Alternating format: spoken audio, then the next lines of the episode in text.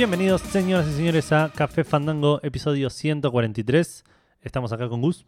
¿Qué haces, Edu? ¿Cómo andas? Todo bien, con bastante sueño. Tengo la tele prendida de fondo. Por suerte estoy medio de espaldas a la tele, pero cada tanto voy a cogotear porque en minutos juega Independiente un partido bastante importante. Así que eso va a ser un como el trasfondo del episodio de hoy. O- eh, El trasfondo político y social de- del episodio de hoy va a ser el partido Independiente contra Unión de Santa Fe. ¿En, en dónde? En, en Santa Fe. Ah, ok. Em, ¿Santa Fe está jugando por algo? ¿O solo para joderlos a ustedes? no, creo que no juegan por nada. Ah, ok. Pero sí, el episodio 143 va a ser recordado por el resultado de Unión Independiente en el 2017. Y no por los grandes, grandes chistes que vamos a contar. Exacto. En... Esto no es un podcast de, de fútbol. No, no todavía. Nunca se sabe. Ese fue mi celular, no sé si se habrá escuchado. Hoy el mío tiene que estar en silencio. va. Eh, lo estamos grabando un jueves 22 de junio, esto. Sí. Pero va a salir el viernes 23 de junio. eh, es el día que se publica en las redes sociales y la internet en general. Para que cualquiera que, que quiera lo escuche, después vamos a decir dónde. Sí, el fin de semana después va a salir publicado en la página de Revista Meta. Exacto. Em, como dije antes, episodio 143, tenemos un montón de cosas para hablar. Tenemos cosas rezagadas de la semana pasada, Sí. de la E3 o de algunas cositas fuera de la E3 que nos parecieron interesantes. Pero si entraban la semana pasada, el episodio se iba a extender aún más de lo que se extendió para quienes ya lo escucharon. Claro, estuvimos ahí de entrar en SoundCloud, entramos. Sí, sí, No pero era- por esto, como que quedamos medio apretados, fue, durmió incómodo el podcast.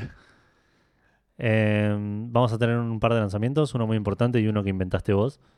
Em, ¿Qué más tenemos? Tenemos algunas algunos anuncios, muchos anuncios. Ah, pensé que ibas a decir tipo el lanzamiento y, y se acabó el programa. No, tenemos todo esto que dijimos de algunas cosas de la E3, como bien decías, de, de la semana pasada. Además de eso, eh, vamos a tener algunas cosas free to play. Eso se reescuchó, por cierto. ¿eh? Ese fue el celular de Edu. Eh, Por no levantarme, tipo, y hacer un paso. haciendo evidencia que no me presta atención cuando estoy hablando. Eh, tenemos muchas noticias, vamos a cerrar con muchas noticias de Blizzard y alguna cosita LOL que a mí me interesó y a Edu no tanto.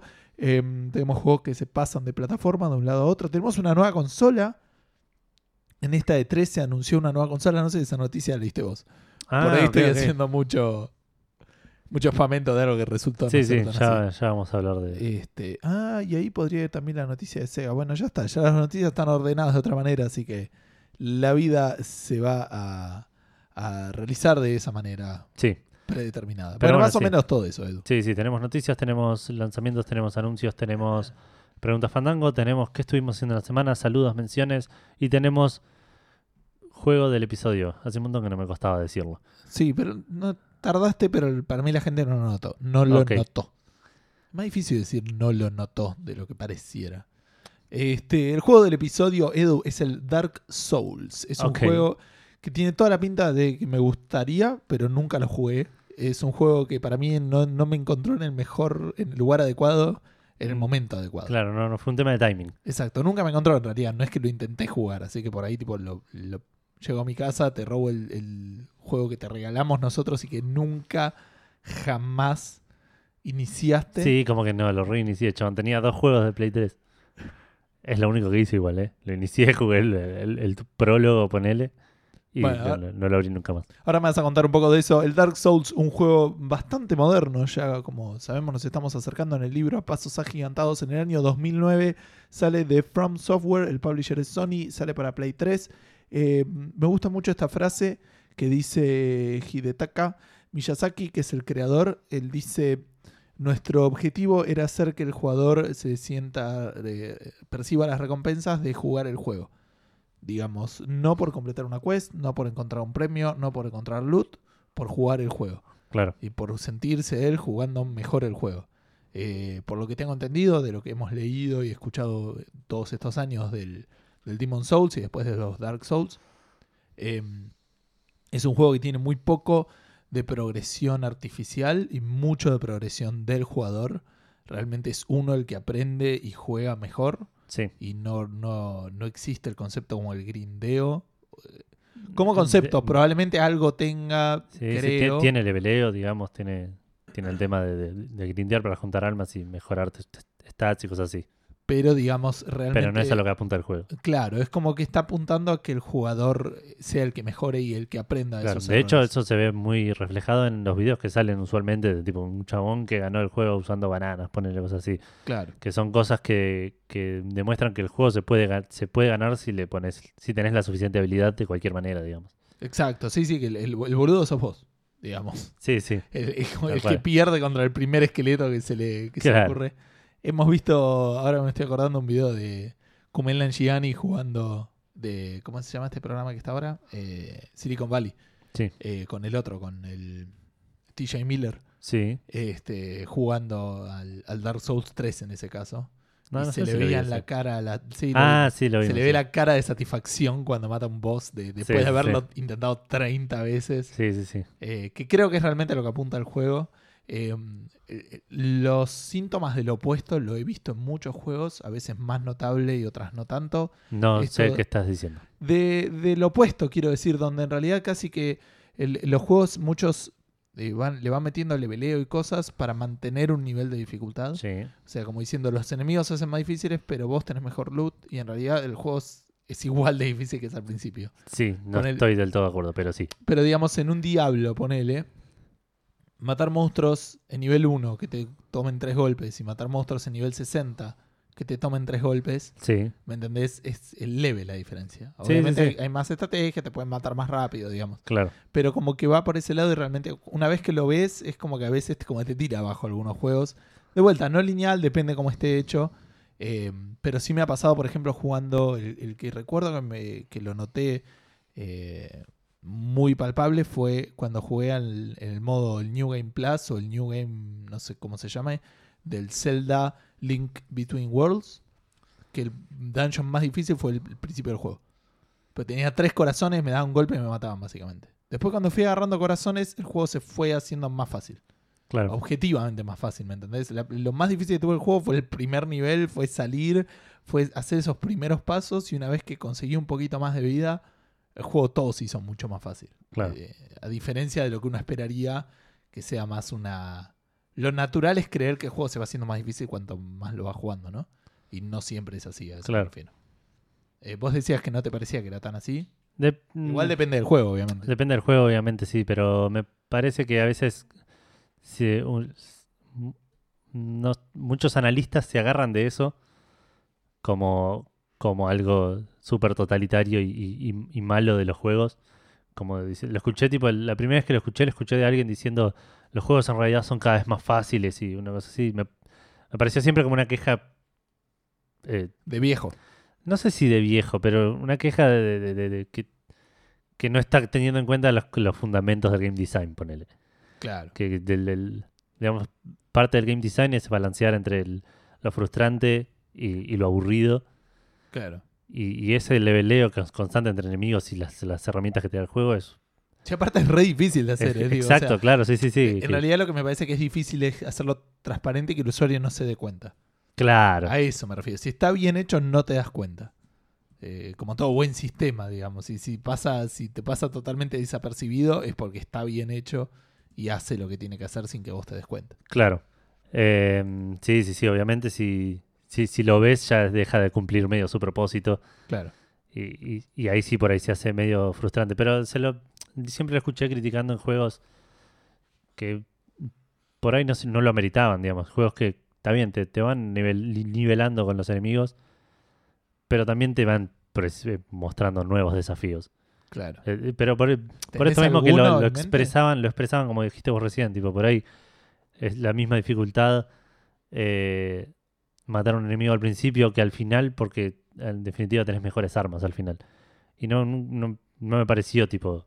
Sí, a veces depende un poco como. eh, De vuelta, sí. Por eso, el diablo es un buen ejemplo, porque realmente la, la mecánica no cambia, digamos. Claro.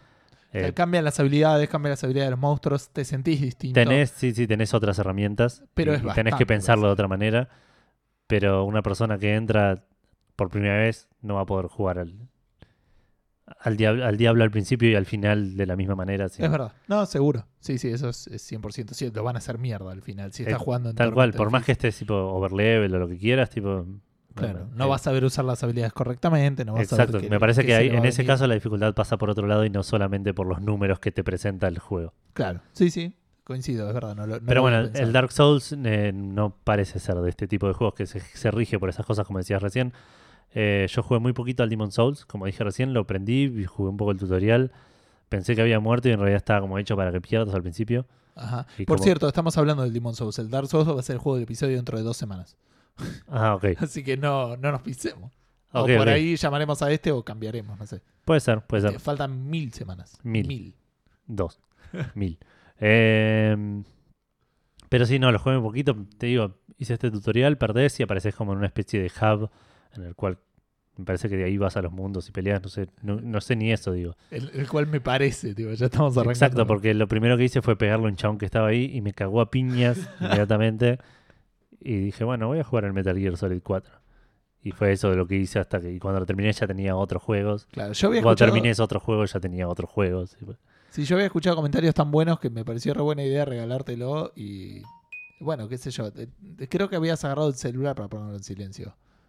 Sí, No sé. solo leí los chats y dejé de prestar atención. Ok, me encanta. Este, pero bueno, fue una de las compras, no sé, fue raro. Los, los primeros juegos que te compraste para Play 3 fueron raros. Te compra- o sea, te compraste este y te compraste el Marvel vs. Capcom 3. Ese no tiene sentido, tipo. Igual este, esto, el, el Metal Ah, Gear este y te lo regalamos. y el no, Demon no. Souls me lo regalaron ustedes porque yo no tenía nada. Después me compré el el Little Big Planet Ajá. y uno más, no me acuerdo cuál otro. Pero me compré dos, me acuerdo también que, que- que fueron lo- los los primeros dos que tuve que compré yo, pero el Little Big Planet y algún otro exclusivo.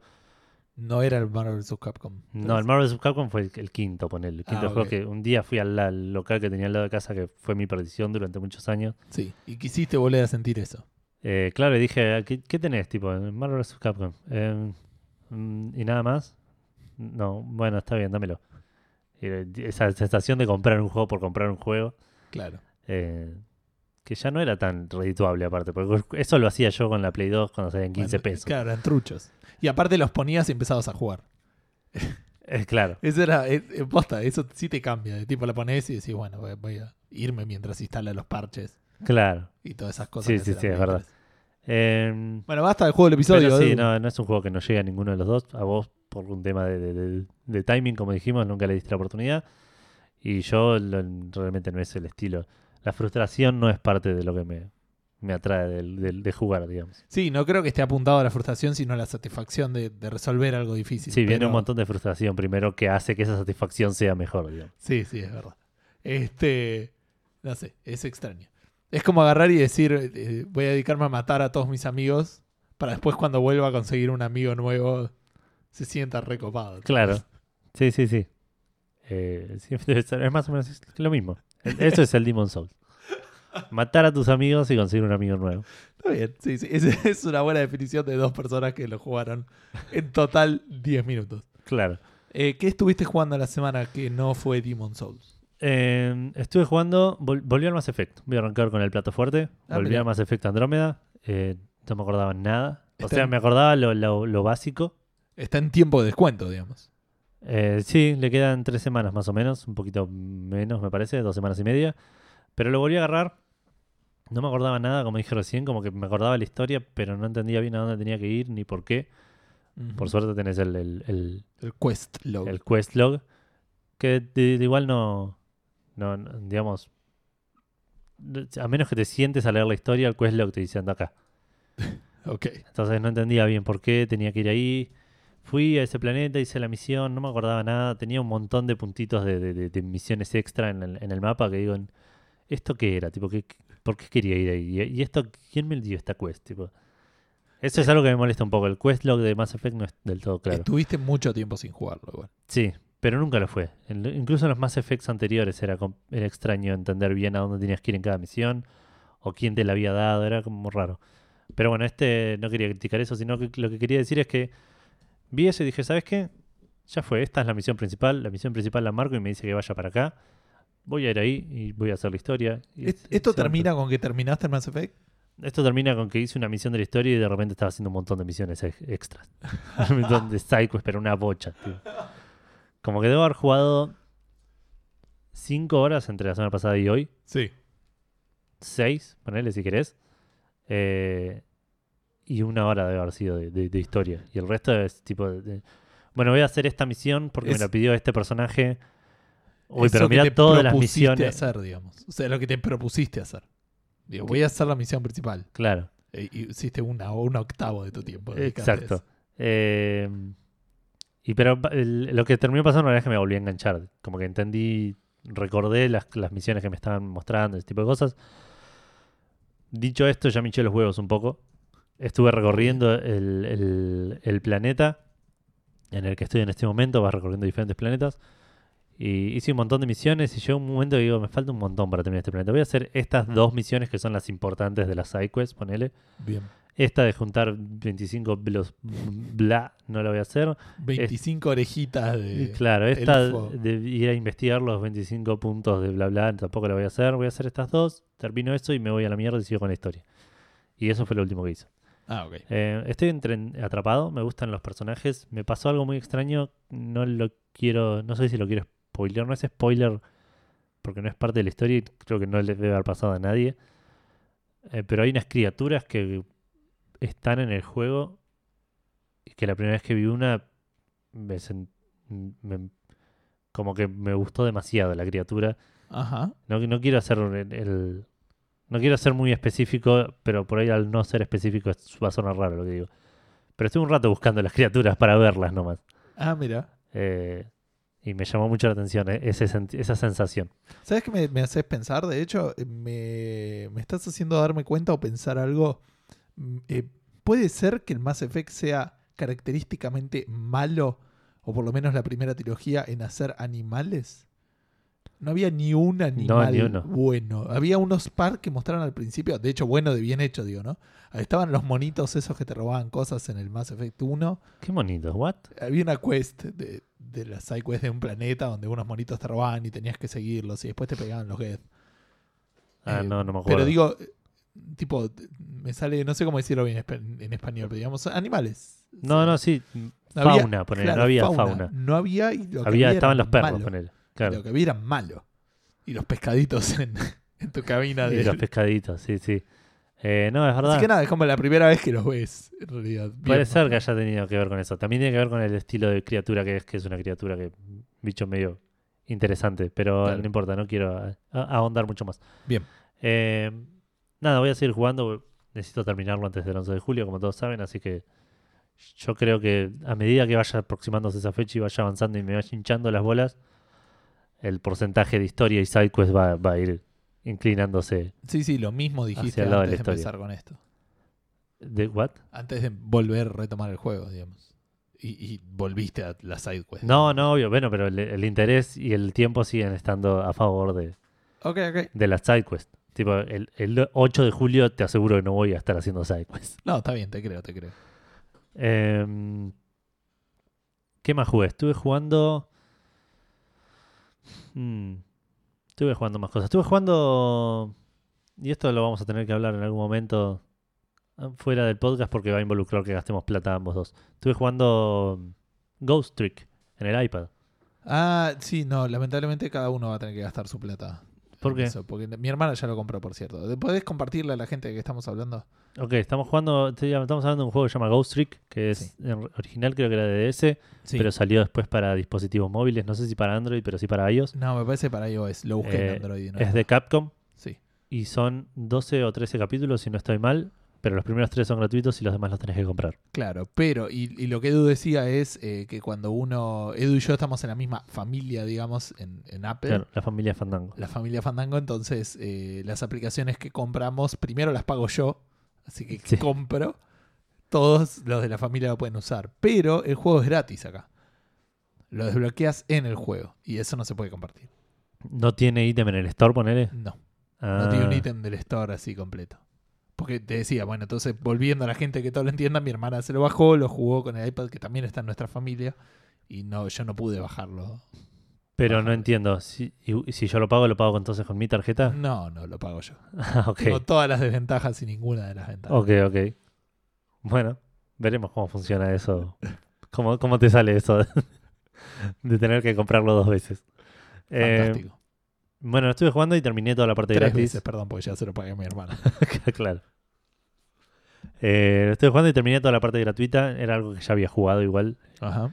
Y es un juego muy interesante, es un juego de aventura en el cual tu personaje aparece y está muerto, pero tiene la habilidad de como fantasma poseer otros objetos y hacerlos interactuar, eh, o interactuar con los objetos para que hagan cosas en el, en el mundo, digamos. Como Mario. claro, pero 10 años antes. Claro. Eh, y Mario no está muerto. Eh, sí, está bien. Eh, Por, por ahí spoilers. Por ahí es tipo sexto sentido al final de Super Mario Odyssey. Te, termina re tétrico que Mario O sea, murió. Mario murió al principio. Peach llorando mal. Bueno, cuestión que- Mario hablando de divorcio. tipo, la mira comiendo sola. todo. Está bien. eh, Sería interesante. Pero sí, el juego te, te pone en el rol de este fantasma que tiene que, eh, poseyendo las cosas que hay en el ambiente, en el escenario, tenés que prevenir la muerte de algún personaje o cambiar el, el outcome, resultado. el resultado A de, lo, a lo Remember Me, situación. digamos. Hablando de otras cosas. más o- sí, ponele. A nivel. anda, de vuelta, no la misma mecánica, pero por ahí mismo No, no, concepto. bien. una cosa Sí, así. sí, ponele, sí, parecido.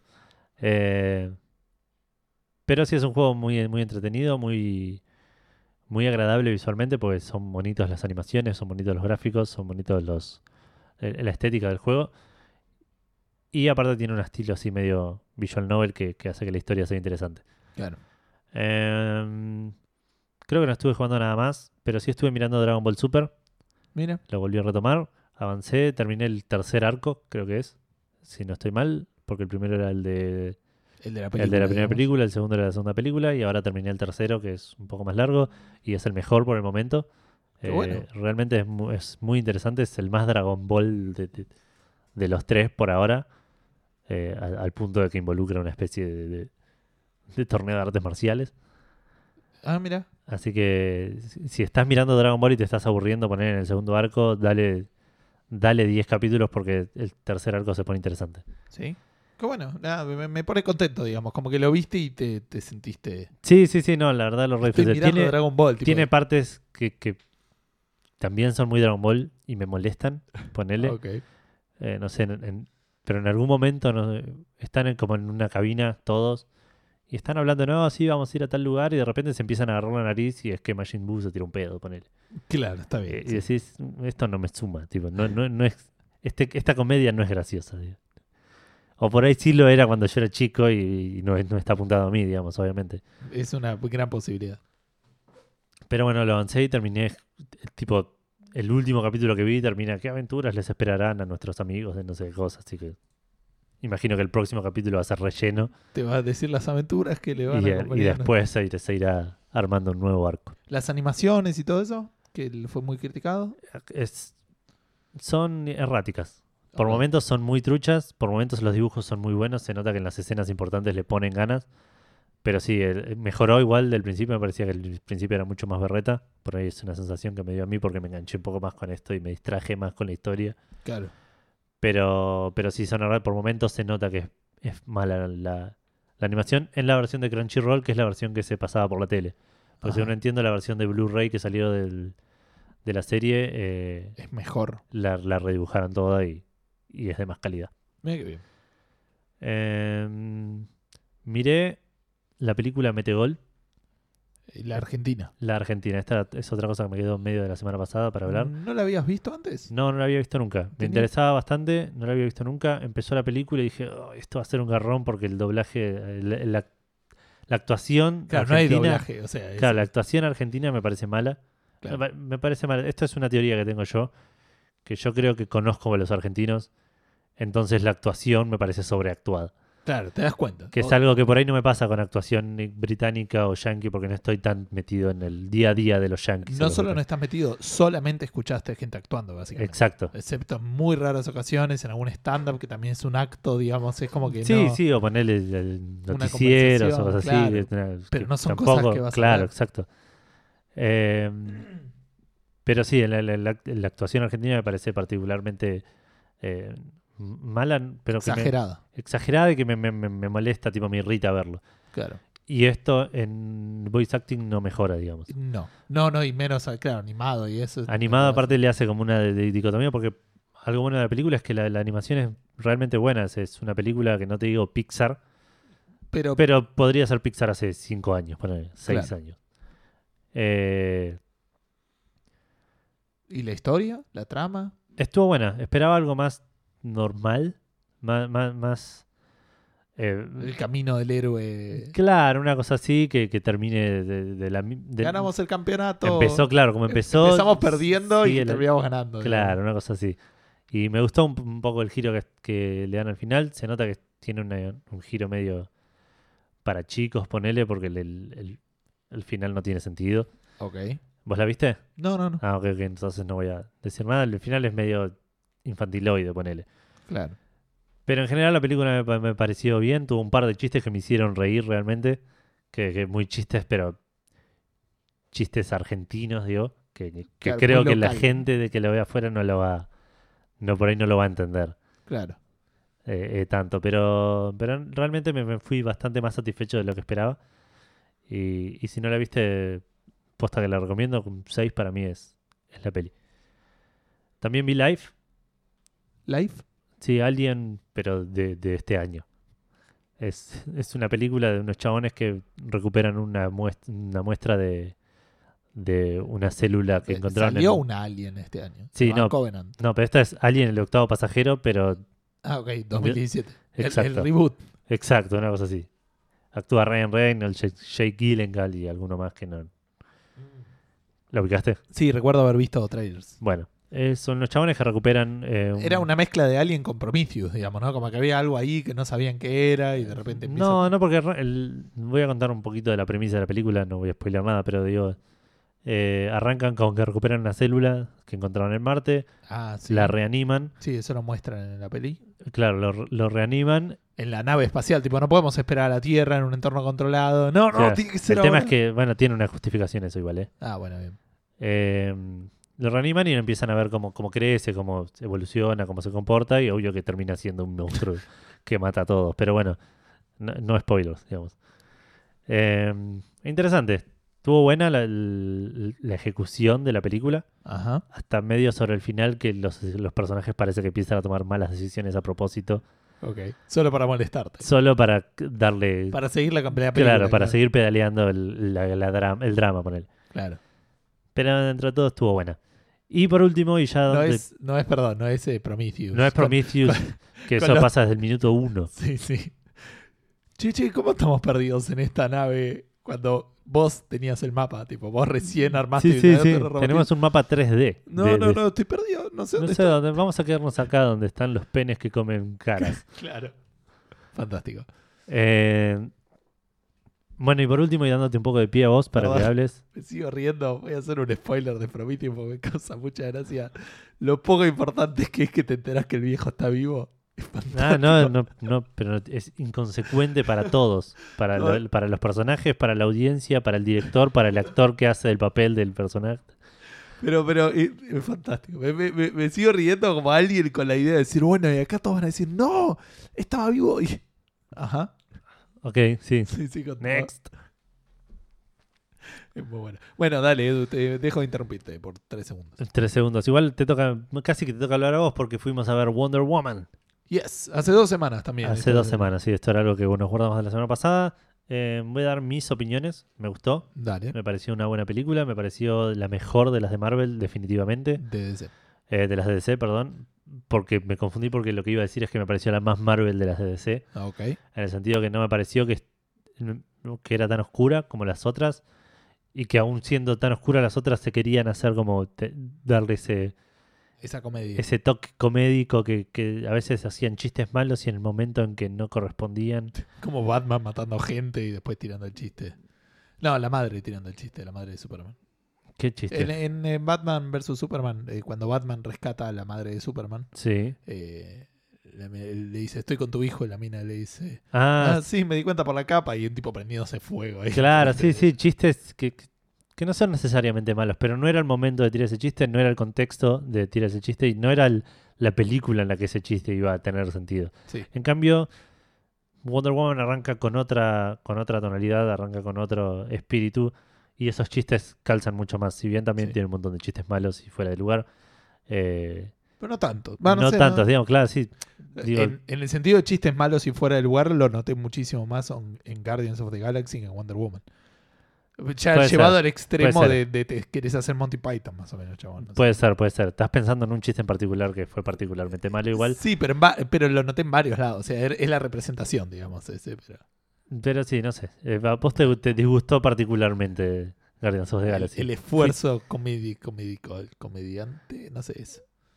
Pero bueno, Wonder- me- me- volviendo a Wonder Woman, eh, lo que decía que me pareció que eso, que, el- que la tonalidad de la película se prestaba mucho más a este tipo de, de- de situaciones comédicas y que aún así la película mantuvo una línea de, seriedad y, y tensión hasta ahí Sí. eh, que la hizo llevadera y realmente la disfruté. Así que un aplauso para Marvel, porque ah, para DC, porque ese es el primero que, la primera película que me deja contento, digamos. Cien- no 100%, pero que me voy diciendo que buena película. Claro. Sí, las otras. Por más que las otras no es que me disgustaron. Eh, Batman vs. Superman me pareció malísima.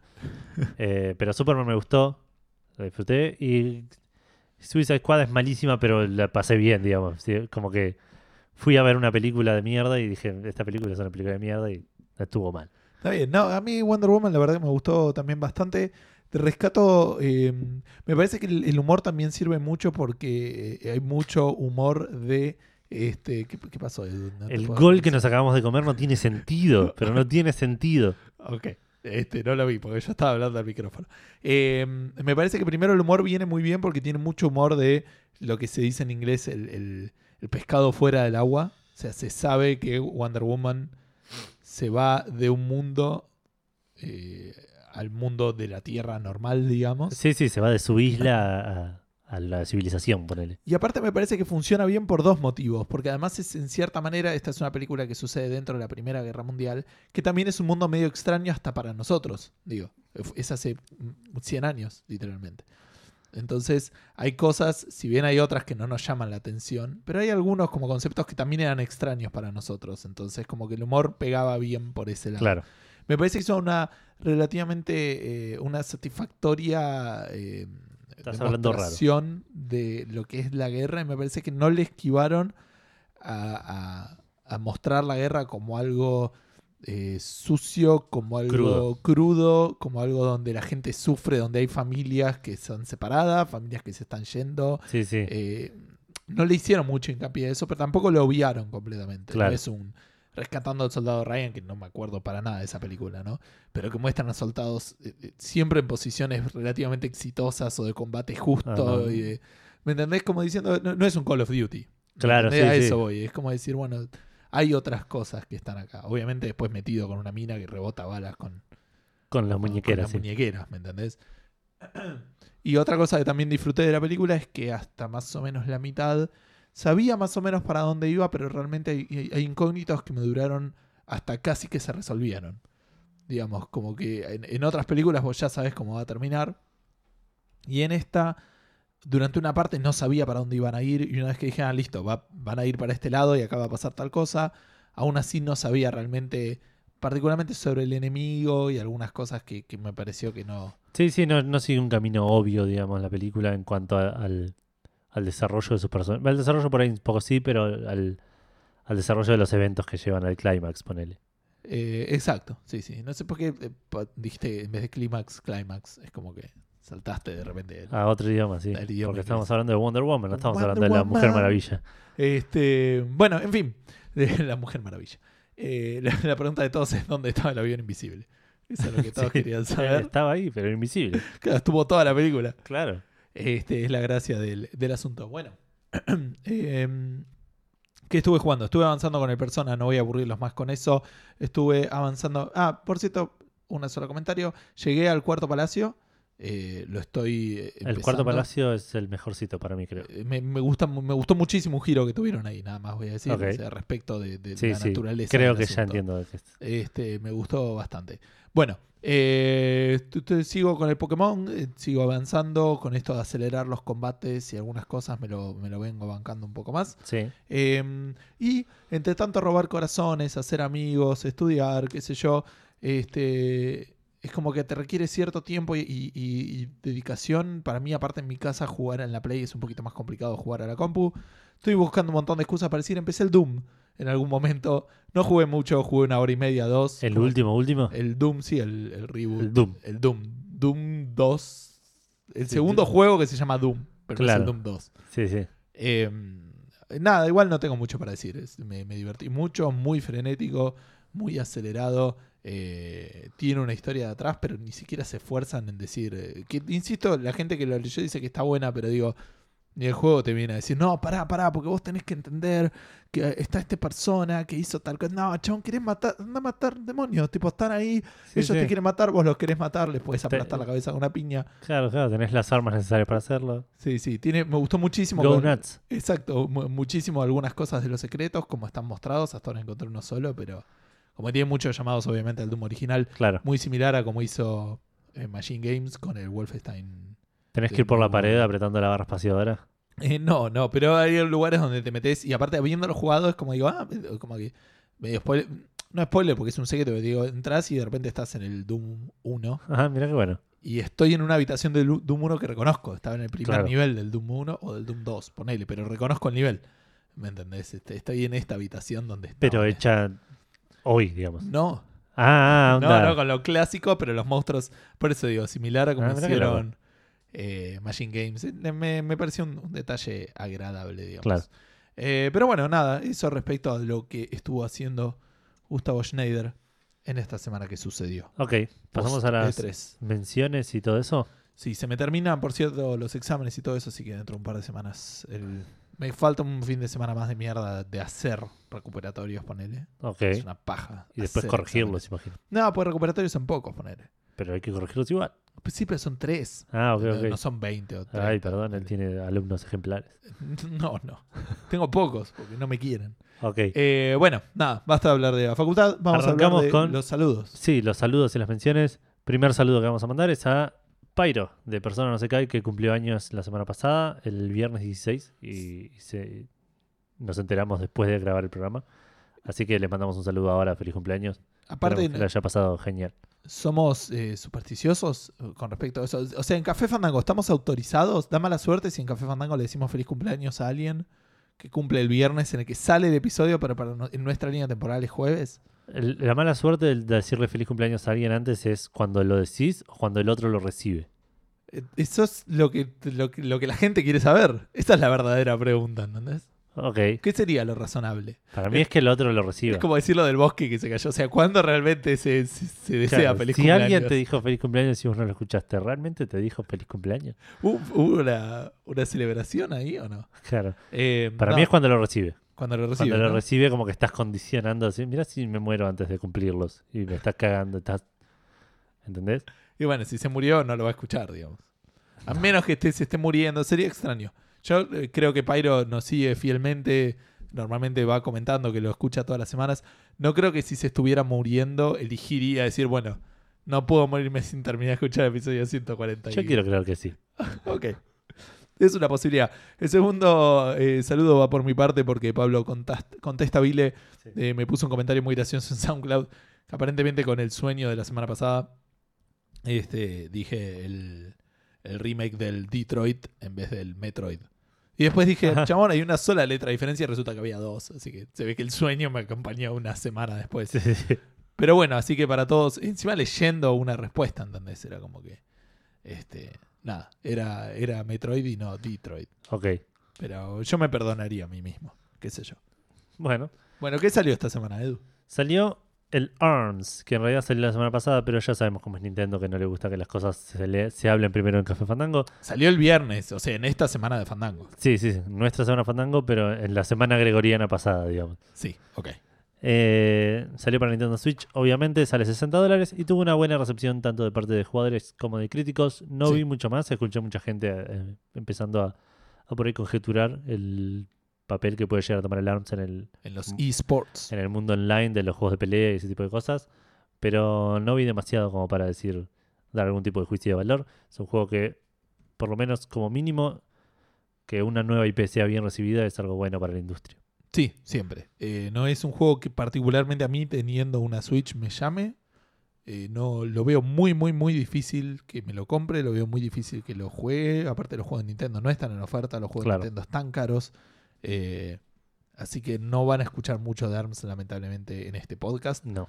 En el futuro próximo. no por lo menos con nosotros jugando. Por ahí si hay novedades sí las vamos a mencionar. Obviamente, obviamente. Pero no, no somos el público, me parece. Lo más cercano que podemos estar es ir a la casa de alguien que lo tenga y jugarlo ahí, ponele. Claro. Y, y es, y aún así es lejano. ponele. Sí, sí, esas las probabilidades son bajas. Exacto. Eh, y este lanzamiento salió para PC, se llama The Mage's Tale, el, el cuento del mago. Lo agregué yo porque lo estaba comentando la gente que hizo el Wasteland. Ok. eh, que lo- es, lo un, sacó. es un uno del- RPG en VR. es uno de los primeros RPGs como juego, por lo que leí, digamos, ¿no? O sea, como concepto de juego bien RPG hecho en, en VR, antes de que salga el Skyrim, ponerle en Claro. VR. Pero, pero digamos, como que apunta a eso. La verdad no vi mucho gameplay, no vi nada, pero decían que era como una, una jugada, digamos, como no se había todavía visto algo así en VR. Bueno, sale 40 dólares. Está en el Oculus Store, porque es solo para Oculus. Y eh, tuvo pocas reviews, pero en general positivas, digamos. Ok. Así Buenísimo. que parece ser un buen juego. Y por último, medio en lanzamiento, falsamiento, arrancó la Summer Sale de Steam. Sí. Todavía no entré al store. Ya vi un juego que quiero que está en mi wishlist, que igual es- sale 2 dólares, así que no va a ser tan terrible. Eso, brevísimamente, Edu, ¿qué te vas a comprar? El- el- probablemente es el Fahrenheit. Indigo ¿Ese es el. Fahrenheit o ese es otro? No, no, ese es. ¿Ok? Eh, y estimo que nada más porque no hay nada que me interese en PC en este momento. Pero puedo estar equivocado y no estar acordándome de alguno que me súper interesa. No estoy jugando tanto a PC y cuando juego juego Mass Effect Andromeda. Así que mi foco ahora está en la Play.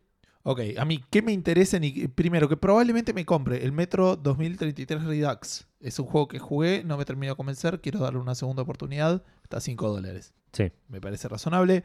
Este era el que te enojó. El, este, para que no lo encuentro acá donde está en la lista.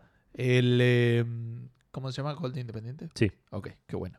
Este, qué bueno que no gritaste. Yo estaba con el remiedo que iba, tipo. No, no, no, me, me medí, me medí. Ok. Este, el Shadow of Mordor, que lo tengo para Play 4. Lo compré full price, pero está a 4 dólares. Y tengo una compu re linda, re nueva. Sí. Me dan ganas de jugarlo ahí si lo fuera a jugar ahora. Yo creo que vas a gastar 4 dólares. Para gastar 4 dólares en eso que no lo vas a jugar, porque no, tipo, no, es un juego que no te gustó del todo y que lo tendrías que empezar de nuevo, Sí. Gasta 10 y regálame el, ¿El el? Ghost Trick no. en el iPad. Eh, después, bueno, hay varios que compré en la, en la de Go, como el Orwell o el Firewatch, que son Ah, juegos sí. que me interesaban. Y después este, el Prey, ponele, pero está muy caro todavía. Y el otro que podría llegar a interesarme es el Far Cry 4, que está a 15 dólares. Ah, ese puede llegar, sí. Este, Sí, sí, es una buena compra. podría para llegar vos. a. Sí. Y bueno, no. Y, ah, y el Rise of the Tomb Raider también está a 24, pero no es que Ah. no lo quiera, es que no lo voy a jugar pronto, digamos. Claro. Sí, sí, la, la, el, así funciona en Café Fandango. Para los que no saben, nu- nuestra análisis de las ofertas es, lo, me interesa jugarlo, lo voy a jugar antes de que esté en oferta de nuevo. Antes de que esté de oferta más barato. Yo no creo, por ejemplo, que estos juegos que estoy diciendo estén más baratos que 4 dólares o que 5. Eh, Es en cierta manera por, los que los estaría yo, lo- comprando. yo con que esté de vuelta al mismo precio antes de que lo vuelva a antes de que yo lo juegue ya me, me alcanza, digamos. Igual es muy maduro, no llegamos a veces a ese nivel de razonamiento. Señor, me compré el Uncharted. Este, Sí, ¿cómo, sí. cómo que se llama? El, el El Drake Nathan. Collection. Che, lo jugué el otro día. Hice la primera mención del, del Blancharte de uno. Estaba re bueno, me re divertí. Sí, sí, sí, sí. Muy conveniente para esta Tengo el save, ¿no? prendo la play y te muestro el save. También estuve jugando al FTL tomando examen, por cierto. Qué buen juego. Ah, estuve jugando hace poco también. Eh, pero muy poco y porque soy muy malo y me terminé frustrando. Bueno, eh, noticias, Edu. Me toca arrancar a mí con cosas que queríamos hablar la semana pasada, pero no queríamos aburrirlos. Así Sí. que los vamos a aburrir esta semana. Exacto. No hablamos de la conferencia de Devolver la semana No. pasada. Devolver tuvo dos temitas con la E3. Eso, yo nunca entendí cuál fue el primer temita. Me parece que no están relacionados. Ok. Pero obviamente el primer temita tiene que ver con eh, la situación de que ellos normalmente alquilaban un estacionamiento para hacer un evento. Ese estacionamiento eh, se lo alquilaban a un privado. Este año le alquilaron otro, pero ese era del gobierno de la ciudad. Y cuando el gobierno de la ciudad se enteró que iban a poner cosas ahí que no le iban a usar de estacionamiento, le dijeron: No, no, solo podés poner estacionar autos. Bueno, aunque sea, déjame poner un generador. ¿Eso es un generador? ¿Es un auto? No. Entonces no lo puedes estacionar. Es un estacionamiento. Y así eh, fue como eh, Devolver no tuvo eh, la presencia que normalmente tiene. En realidad, Eh, no sé bien para qué usaron este espacio, pero terminaron haciéndolo muy acotado en otro, otro espacio. Ellos sostienen que esto es la gente de los organizadores de la E3, este, intentando ex- excluirlos de, de, de la situación, Sí. de- de- del evento, excluirlos de, la ciudad en- mientras se esté dando el evento. Eh, los organizadores obviamente dicen que no, que les chupa un huevo lo que da Devolver. Claro. Entonces hay que ver cuánto, cuánto es verdad y cuánto no lo es. Pero cuestión que no pudo tener esa presencia. Están organizando un evento este, para otro momento en la ciudad de... Lo tenía acá en algún lado. eh, en Austin. En Austin, Texas. Este, y eh, bueno, ahí donde van a hacer un festival más de indies y todo ese tipo de cosas. Por otro lado, tuvo su conferencia. La conferencia fue después de la de Bethesda. Y duró Eso es lo que me 15 llamó la atención porque me llegó por ahí por un par de lugares. O sea, sabíamos el que iba a ser lunes. una conferencia. Yo no, yo no sabía. Lo, no- lo hemos mencionado, me parece, en Café Fandango. Mm, No que yo recuerde. No estaba en la lista ponerle de conferencias que mencionamos pre-3. Yo creo que fue noticia que Devolver iba a tener una conferencia. Ok, puede ser, no, no lo recuerdo, tipo, es- eso digo. Yo en ese momento no lo sabía, no lo tenía presente y me enteré el lunes que me llegó por varios lugares y digo, ¿qué, qué es esto? Tipo, y cuando lo fui a ver fue increíble. Claro. Eh, bueno. Eh, ¿Qué estaba diciendo? Ah, bueno, está bien. Fue la conferencia esta, fueron los 15 minutos. Este, y fueron 15 minutos muy extraños. Eh, fue una conferencia que de vuelta, como vos decís, no encontré en ningún lado bien escrito si estuvo relacionado con este quilombo que hubo o no. Pareciera como que no. Como, porque aparte no es algo que preparás de la noche a la mañana el video que está. Pero el video es un video muy bizarro, un poco obsceno en algunas situaciones respecto de la sangre, los vómitos y esas cosas. Me habían asustado un poco algunos podcasts que escuché. eh, no me pareció tan terrible. Me, causó gracia en la mayoría de las situaciones. Me parece interesante más que nada ver. Mostraron dos juegos simplemente. Eh, no me ahora no me acuerdo cuáles son No, porque no no, lo- no era claramente lo importante de, de la situación. Eh, pero apuntaron a dos cosas de, de la industria que me parece que como crítica es válida. Por un lado, al Early Access, que ellos Sí. estaban sacando el Earliest Access, Sí, que eso era, bueno, si quieres tres, pero eh, eso es eh, la idea de que apenas eh, una persona, un desarrollador, tiene una idea de un juego, ya está a la venta para que lo puedas comprar. claro. Eso era a lo que ellos eh, querían, obviamente, joder y al todo el tema de, de la- cómo nos estamos esforzando por comprar productos no terminados. Claro, sí, sí. eh, todo el tema este de tirarle la plata estaba también, el tema de, la idea del consumismo, como de decir, te tiro plata, no me interesa lo que me das, no me interesa, me interesa, no sé. el- me parece que apunta, por ahí lo estoy sobreanalizando, obviamente. Digamos, se sabe que gastar plata da satisfacción. ¿no? Sí. Y como que apunta a que cuánto de las ventas por ahí es de que alguien realmente quiere un juego y cuánto alguien quería gastar plata para sentirse bien Sí, sí, sí. por comprar un juego, digamos. ¿no? Claro, tengo este juego ahora. Claro, ese que no voy a jugar porque no tengo claro, tiempo. como el Shadow of Mordor. Exacto. Este, y el, el- el último, la última crítica tiene que ver un poco también con, con un poco de esta obsesión de, me parece, hacer los juegos de una manera eh, muy orientada a lo que la gente quiere. Básicamente lo que decía era que vos posteabas en cualquier foro, en cualquier Reddit, en cualquier lado, y salía un parche que hacía exactamente lo que vos querías en el Claro. juego. No, este juego tendría que tener dual wielding, y ¡pum! El juego ya tenía dual wielding. Era como que apuntaban Sí, a eso. sí, sí. ¿entendés? O sea, como eh, eh, catering se dice en inglés. Es como, eh, digo, satisfacer, Sí, sí. Todo lo que- orientar al- claro, orientar tu producto a lo que, a lo que cualquiera diga en, los foros, digamos. Y todo este tema de, de- de dejar de hacer un producto por, porque es lo que yo quiero hacer y el mensaje Claro. que yo quiero dar, a hacer un producto que la gente probablemente compre más porque es lo que realmente quieren. ¿me Claro. entendés? Es eh, una manera extraña. En fin, una conferencia medio agresiva con estos dos eh, conceptos muy, muy extraña, muy indie. Sí, Claramente Nintendo nunca hubiera sacado una conferencia así, no. ni Sony ni Microsoft. No, Jamás. no, Yo me imagino que como mínimo acá había un tipo que dijo, che, ¿y si hacemos esto? Y otro dijo, che, estaría bueno. Y ya está, era lo que se iba a hacer. Claro. No a lo Café Fandango, pero casi. Sí, Y me imagino que Sony debe haber tenido como mínimo cuatro reuniones de ejecutivos en las cuales en esa hora sus sueldos por esa hora, digamos, debe ser más caro de lo que nosotros ganamos en cinco años, ponele sí. para ver si estaba bien que hubiera zombies colgando, ponele. Claro. Cuando, cuando entraba el flaco después de la presentación De de Days Gone. No, está bien, pero no, pero ¿qué van a pensar los que son de tal lado? ¿Qué van a pensar los, los cirquenses? ¿Me entendés? Van a pensar que nos estamos burlando de ellos. Así que, digo, a eso voy. Era bien indie, bien, había ideas que pegaron, ideas que no. Pero es algo que no puede salir de otro, de otro lado, digamos. Claro. Así que eso fue lo, lo de Devolver. No sé si vos querías opinar algo al respecto. Igual no, No. llegaste a ver. No, no, no. Me, me- me da la sensación de que es un toque hipócrita de, su parte. Que, que no sé si hipócrita es la palabra, pero como que. No sé si están por arriba de todo lo que dijeron. Si, si tienen la posibilidad de hacer un early access, si no lo harían. Si tienen. eh, el, el hecho de, de hacer un producto porque es lo que la gente quiere tampoco me parece del todo mal. Si es lo que te interesa hacer, digamos. No, obviamente. Por, por- eso, me- Es- ellos, eh, eh, creo que la crítica iba al extremo, no al concepto. Claro, sí, sí, puede ser. Porque el, el early access bien utilizado es una herramienta poderosa. Sí, sí, El sí. problema creo que van al abuso en, en ambas situaciones. Claro, el juego que sale en Early Access lo pagas y está todo roto y termina saliendo todo roto.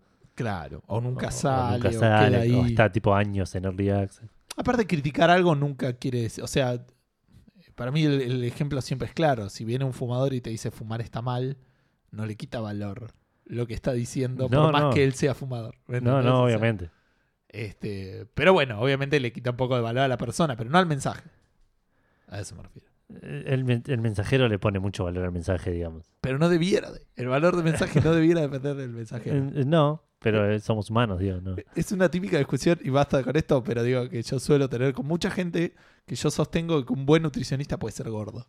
Hay gente que dice, nunca, Sí, quería, un, quería un nutricionista gordo. Y Sí, sí. decís, no tiene Pero- que ver pero porque estoy- lo estoy- que él diga no debiera estar relacionado con lo que él haga. No, no, está bien, estoy completamente de acuerdo, pero somos humanos y Obvio, obvio. el predicar con el ejemplo siempre es mucho más fuerte. Siempre nos pega más fuerte. Bueno, eh, hablando del ejemplo, no, no tiene nada que ver otra de las cosas que eh, se dijeron en la E3, que le preguntaron a Microsoft respecto de este esquema que ahora no me, yo- no me sale el nombre, eh, Game Pass. Game Pass. Xbox Game Pass o Game Pass así solamente, que es ese que pagas 10 dólares, tenés eh, no me acuerdo cuántos juegos, pero Una varios. librería de X de juegos y Eh, para bajar y jugar gratis, digamos. Le preguntaron qué onda los nuevos juegos y qué onda los malos juegos. Eh, Los nuevos fueron ¿Los malos? los que se van y los que entran, eso quise Ah, ok. Este, pues tampoco era bueno, es como que fuera puesto bueno, ¿me que tampoco era lo que quería decir.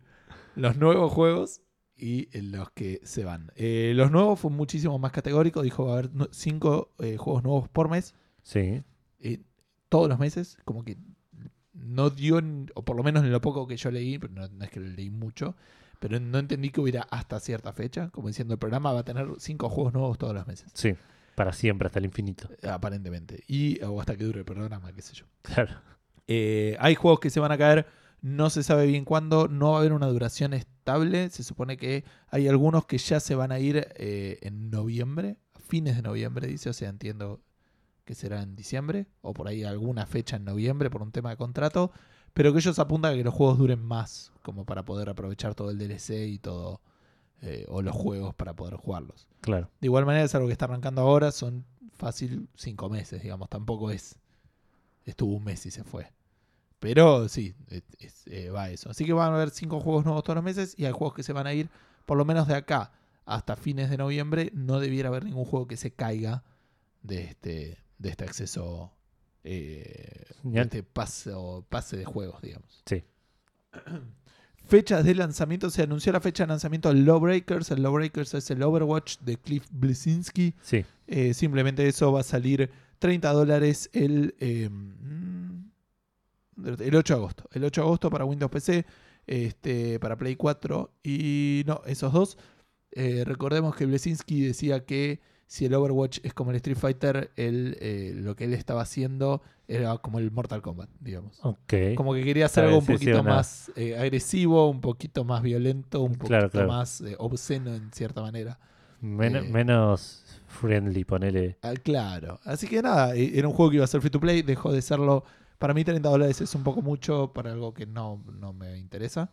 Eh, pero espero que le vaya bien. Porque Sí. nada. Este, Sí, sí, ojalá sea, sea un buen juego. eh, tiene, tenemos muchas fechas de, salida en agosto.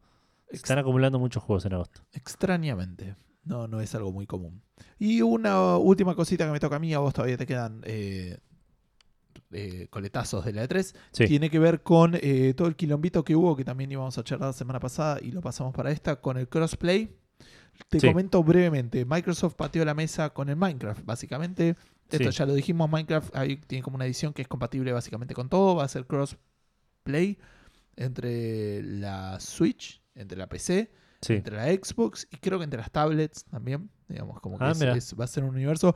Los que no van a ser como una edición, se le va a llamar como Minecraft no sé cuánto edition. Sí. Y va a ser esa, como, como que ese es el nombre que va a tener como para decir no es compatible con las otras plataformas de juego. Ok. Entonces, eh, Jim Ryan, ¿quién es Jim Ryan? Me vas a decir. Y yo te digo, es el eh, la cabeza de ventas globales y de marketing de Sony. O sea, Ah, sí, me sonaba. es un tipo súper importante en la compañía, digo. Sí. Pero no sé cuántas decisiones tomará al respecto. No sé si eligió las mejores palabras, pero fue el que estaban entrevistando y le preguntaron por esto. Claro. Eh, el tipo lo que dijo es que no lo estaban haciendo porque tienen que tener cuidado de la responsabilidad que tienen de su base instalada de jugadores.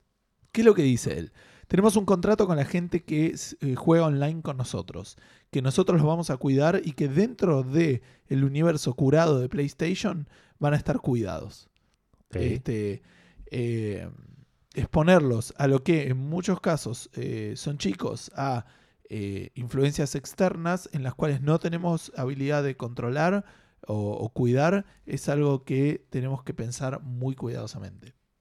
A lo cual todo el mundo se le saltó a la yugular y dijo, chabón, esto no tiene nada que ver. La gente de Psyonix no lo dijo específicamente, pero toda la parte de, de Rocket League se hace en sus servidores, Sí. de Psyonix, que son los del Rocket League, por cierto. Sí, ¿no? sí, sí. Eh, en lo cual, en cier- o sea, los que juegan con Sony que juegan con otros Sony siguen pasando, ¿me entendés? En los servidores de Psyonix Claro. y no, no hay control ahí tampoco. sí, sí. Eh, que ellos en su momento, no me acuerdo si fue en este entorno de la 3 o lo dijeron antes, es como que ya está todo armado y casi que con el, con el ok de, de Sony tienen que apretar un botón metafórico y ellos dicen que en una hora ya está el crossplay Claro. entre todas las plataformas.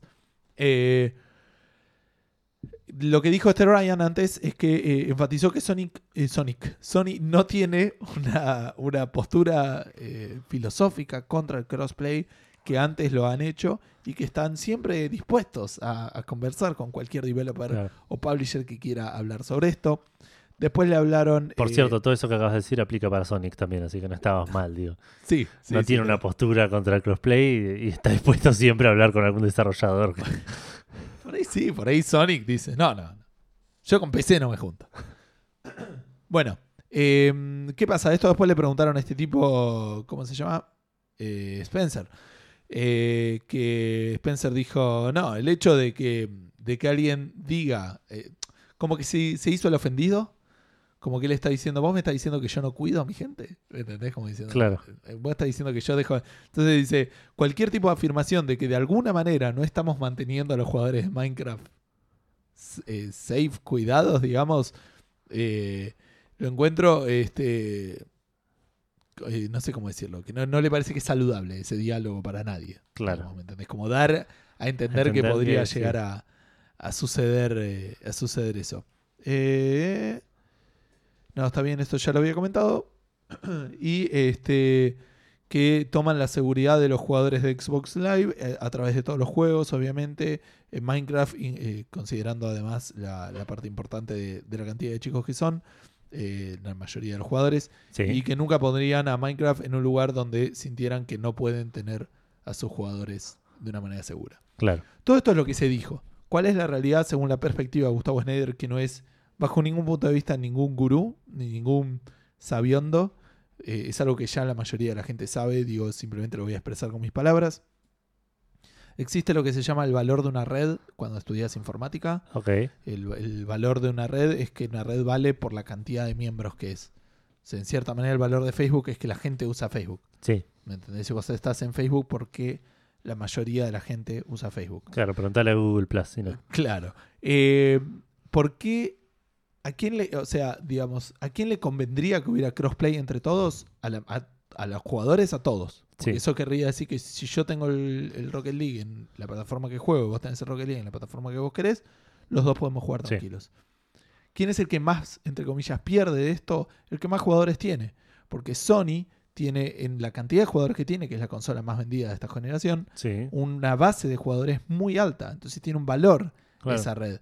Entonces, si yo veo que tengo tres amigos que se cagan de la risa jugando a Rocket League y quiero jugar con ellos, me Si tengo lo que comprar están una jugando en la Play 4, tenés que comprar la Play 4. Y lo más probable es que estén jugando en la Play 4. Claro, En lo que es poner esa KPC si querés del medio, pero digamos en un mercado relativamente normal donde las consolas son las que están llevando el grueso de- del, del- de la can- del volumen de jugadores, sí, es muy posible que sea la Play 4. Entonces, para mí esta es una decisión netamente financiera y netamente decir no vamos a perder ni vamos a darle un beneficio, porque en realidad los que se benefician son nosotros, claro. no Sony.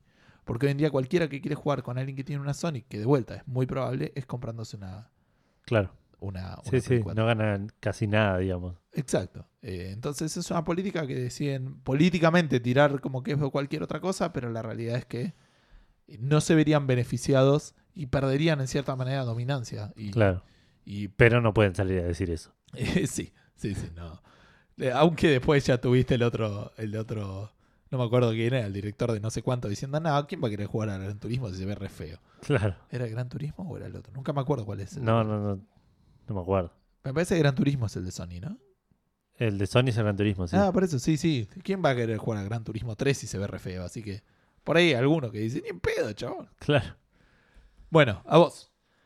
Sony, seguimos con Sony, que presentó la semana pasada lo que, llam- lo que llamó Playlink, que es una especie de colección de juegos que están orientadas a ser jugadas en de manera social. ¿Estos Eh, son juegos nuevos o juegos que ya existen? Juegos nuevos. Ah. Todos juegos nuevos anunciaron, en- hicieron hincapié en uno en particular, pero anunciaron una lista de juegos que ahora los voy a nombrar. Ok. El juego en cuestión es Hidden Agents. eh, Hidden Agenda. oculto. Ah, Hidden Agenda. agenda oculta. eh, que es de los desarrolladores que crearon el Until Dawn. Ah, mira qué bien. Lo que te permite ser jugar, a- eh, lo que te permite hacer Hidden Agenda es que juegas o de a uno o con un grupo de hasta cinco otros jugadores, eh, en el cual eh, durante el tráiler mostraban que los jugadores estaban sentados y tomando decisiones sobre lo que pasaba en la pantalla con sus celulares. Ah, está bueno eso. Eh, Medio party game, digamos. Claro, una cosa así. Entonces eso por ahí lo que, con- lo que yo de- deduzco del título es que por ahí a vos tenés algún interés de que pase algo diferente en la pantalla que a tu compañero, entonces tenés... Sí, o podría ser un juego tipo como los de Telltale y todo eso que habíamos hablado en su momento del cine, Claro, también en tu casa y con un celular y que la gente vaya Sí, sí. viendo. Eh, por ahí no, no es que te beneficia, pero que vos tomarías esa decisión. Si es Exacto. una- más una historia. Sí, sí, pero por el título digo, Hidden Agenda me suena... Yo Sí, tengo es más- un interés, vos tenés otro interés. Es más el juego este, el Mafia, digamos. El Claro. Nosotros jugamos como Resistance, digamos. Claro, claro. así. Eh, y después, como, como dije antes, parte de este, de este programa de Playlink, anunciaron un par de juegos más que se llaman That's You, Frantics, SingStar Celebration y Knowledge is Power. Ok. Así que se vienen una serie de juegos medio para jugar, así como dijimos recién, party games con los celulares más eh, orientados a la parte social del, del gaming. Bien. Entramos a una serie de anuncios cortitos, una serie de un anuncio cortito. Eh, Quantic Dreams mostró el Detroit, mostró una cantidad es, considerable de, de gameplay durante la E3. Comparado con lo que se había mostrado antes, es una locura. Ya habían mostrado algo similar el año pasado, así medio Pero- difuso, una Pero cosa así. cantidad, sí, Pero me acuerdo que lo otro estaba mucho más centrado en el diálogo. El Claro. que mostraron el año pasado Claro. y este era más. Sí, este mostraba un poco más de todo, pero también difuso entre cutscenes y, y, y cinemáticas, que son lo mismo. Pero bueno, Pero no tenía fecha el trailer. no tenía fecha. Y preguntándole, hablando con GameSpot, le preguntaron cuándo va a salir el juego. Y David Cage, el director del juego, dijo el año que viene. Así que, en teoría, em, Detroit saldría durante el 2018. No aclararon cuánto. Supongo que dentro de poco empezarán a dar las fechas. Yo apuntaría a PlayStation Experience de nuevo, a que ahí ya den una fecha más, más aproximada. Y hasta me, me arriesgaría a un junio del año que viene. Ah, mira vos. Mira qué positivo. Bueno, terminamos con la serie de anuncio. Sí, Ok, de Y, pasa- y pasamos a una curiosidad. Gustavo ya comentó algo al principio de esto. Ajá. Atari, la última vez que hizo una consola Sí. fue la Jaguar, Sí. que se empezó a fabricar en 1993 y terminó y se descontinuó en 1996. Que compitió con la Super Nintendo ¿No? Eh, claro, el Sega. y el Sega. Ok. Y en- se fue durante el comienzo de la Play. ponele. Claro, por eso, pero fue como medio cierre de esa generación, que es la segunda generación, digamos que se le suele decir. Eh, no sé ¿O si la la segunda o tercera? porque la me parece que la segunda era la del, la del Family. ah, puede ser que la primera sea la parte de Atari, la ColecoVision y Exacto, todo sí. eso. Ok. Pero no, nunca estuve muy seguro de cómo funciona eso. Em, la Jaguar vendió 250.000 unidades. Que en ese momento por ahí era más de lo que nos suena ahora, pero sí, sigue pero sigue siendo poco. Y el juego más vendido fue el Alien vs Predator, que vendió Predator o Predator. Eh, Predator me parece es. Predator. Alien vs Predator me suena, pero no sé, puede estar mal dicho.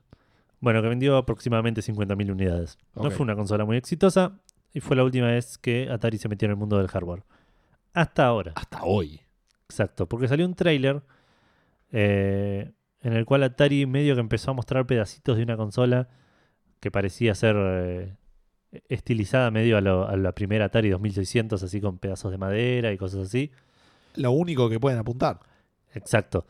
Eh, que no dijeron igual nada más, dijeron que estaban trabajando, que Atari por primera vez estaba de vuelta trabajando en algo de hardware. Está de vuelta en el negocio del hardware, dijo. Esas fueron Mira. las palabras. Y el único detalle que dio es que va a ser una. eh, se va a llamar Atari Box va a estar basada en tecnología de PC. Yo lo que quiero. Esto me llama mucho la atención.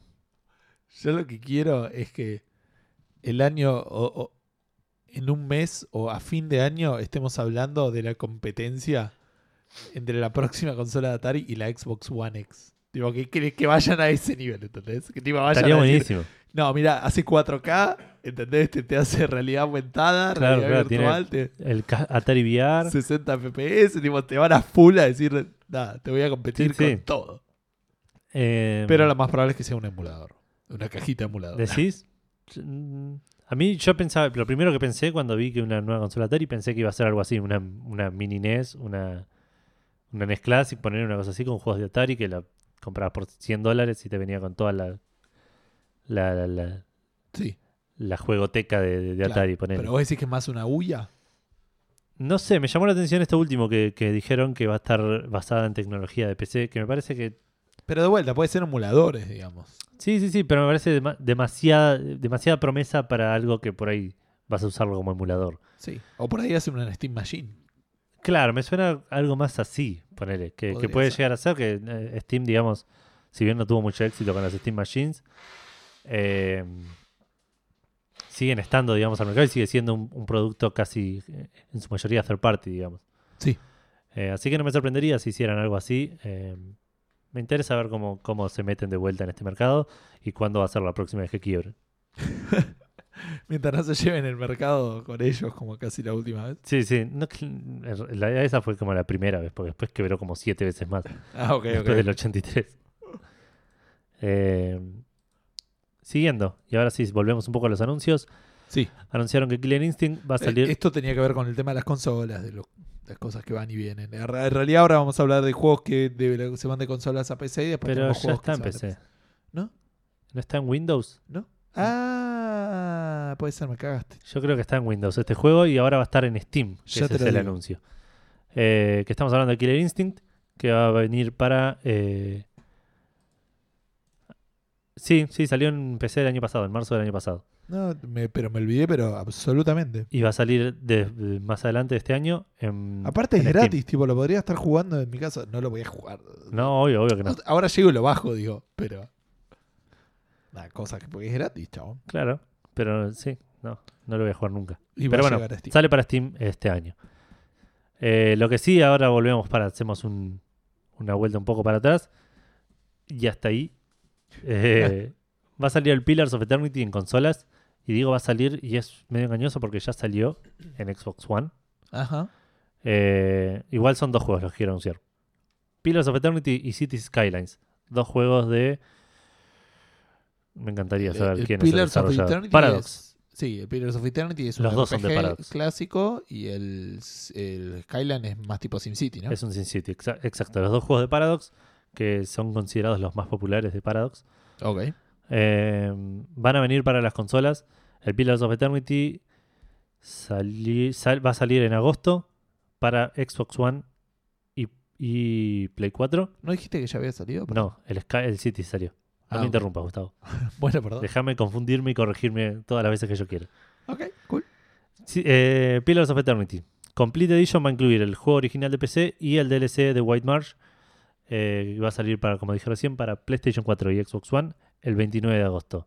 El City Skylines ya salió para Xbox One en abril y va a salir para PlayStation 4 el 15 de agosto y es una un remake, ponele, eh, en el cual le hicieron todo para que sean más amigables con las consolas.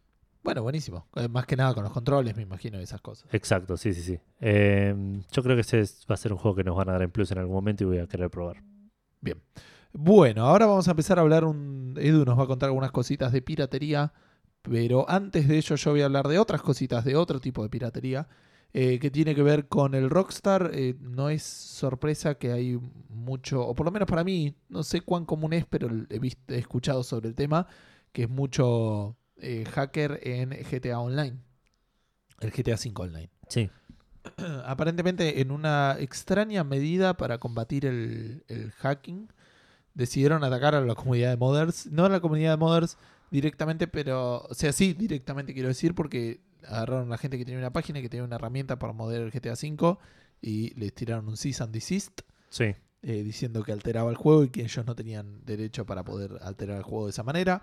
Ellos, el- la gente dice, no tenemos guita para obviamente pagar abogados para combatir esto. claro, Estamos seguros que no es así, que está dentro del fair use, pero este, no lo podemos defender. claro. Así que nada, se bajó. Eh, obviamente esta gente, eh, esto es Take Two, que son los publishers, si no me equivoco. Rockstar salió diciendo, uy, es un garrón, porque en realidad lo único que nos interesa. Hay gente que está usando esta herramienta de modding, porque ellos en las reglas era que no podían tocar el online. Sí, Había gente que estaba usando esta herramienta para modificar el online sí, y que estaban luchando específicamente para eso y ver cómo podían adaptarlo. Cosa que es puro verso, porque entendamos una cosa, los hackers, si algo estuvo en internet, está, Sí. y va a estar, ¿me entendés? sí, sí. Entonces, digo, el hecho que bajen le, le estás complicando un poquitito más a la gente que quiere hackearlo, pero la herramienta la va a encontrar. Sí, Y a la gente que quiere encontrar mods single player normales, les también le estás complicando la vida y, e innecesariamente. claro. ¿entendés? Eh, esa era una de las cosas que decía el artículo que me parecía interesante. Y otra además que eh, si bien el GTA Online ha recibido un montón de auto- auto- actualizaciones y cosas, el single player no. Es la única manera que tienen los jugadores de recibir nuevo contenido en el single player. Claro. Es a través de los mods. Es una pelea medio rara. No sé a dónde va a terminar. Los mods siempre son raros. Sí, eh, y esta es la medida que eligió tener Take Two, bastante drástica y agresiva. sí. De hecho, como consecuencia, si me meto ahora a ver eh, las reviews del GTA V en PC, van a estar eh, probablemente bajas. Las- Solo ¿viste por esto de los mods. Solo por esto de los mods. Este, ahora quiero ver. Oh, pasa que con esto de la sale está medio lento todo. Pero, ¿ves? Sí, si yo entro ahora, me dice que es mixed. La... No, perdón. El recent es overwhelm- overwhelmingly negative. O Sí, sea, abrumadoramente negativa. Exacto, y la overall es mezclada. O sea, que le bajó, pero banda. Estamos Claro, hablando de un sí, juego sí. que tenía como re perfecta en todos lados. Y, y tuvo Mirá que mucho quilombo con este tema. No entiendo el- mucho la joda de los mods. Digamos, no, nunca me. Onda, el, el desarrollador hizo un juego de una manera y el juego tiene que ser jugado así. Y al mod le puede llegar a agregar, pero no, no- no es algo que nunca me haya. A menos que estemos hablando de mods. No sé.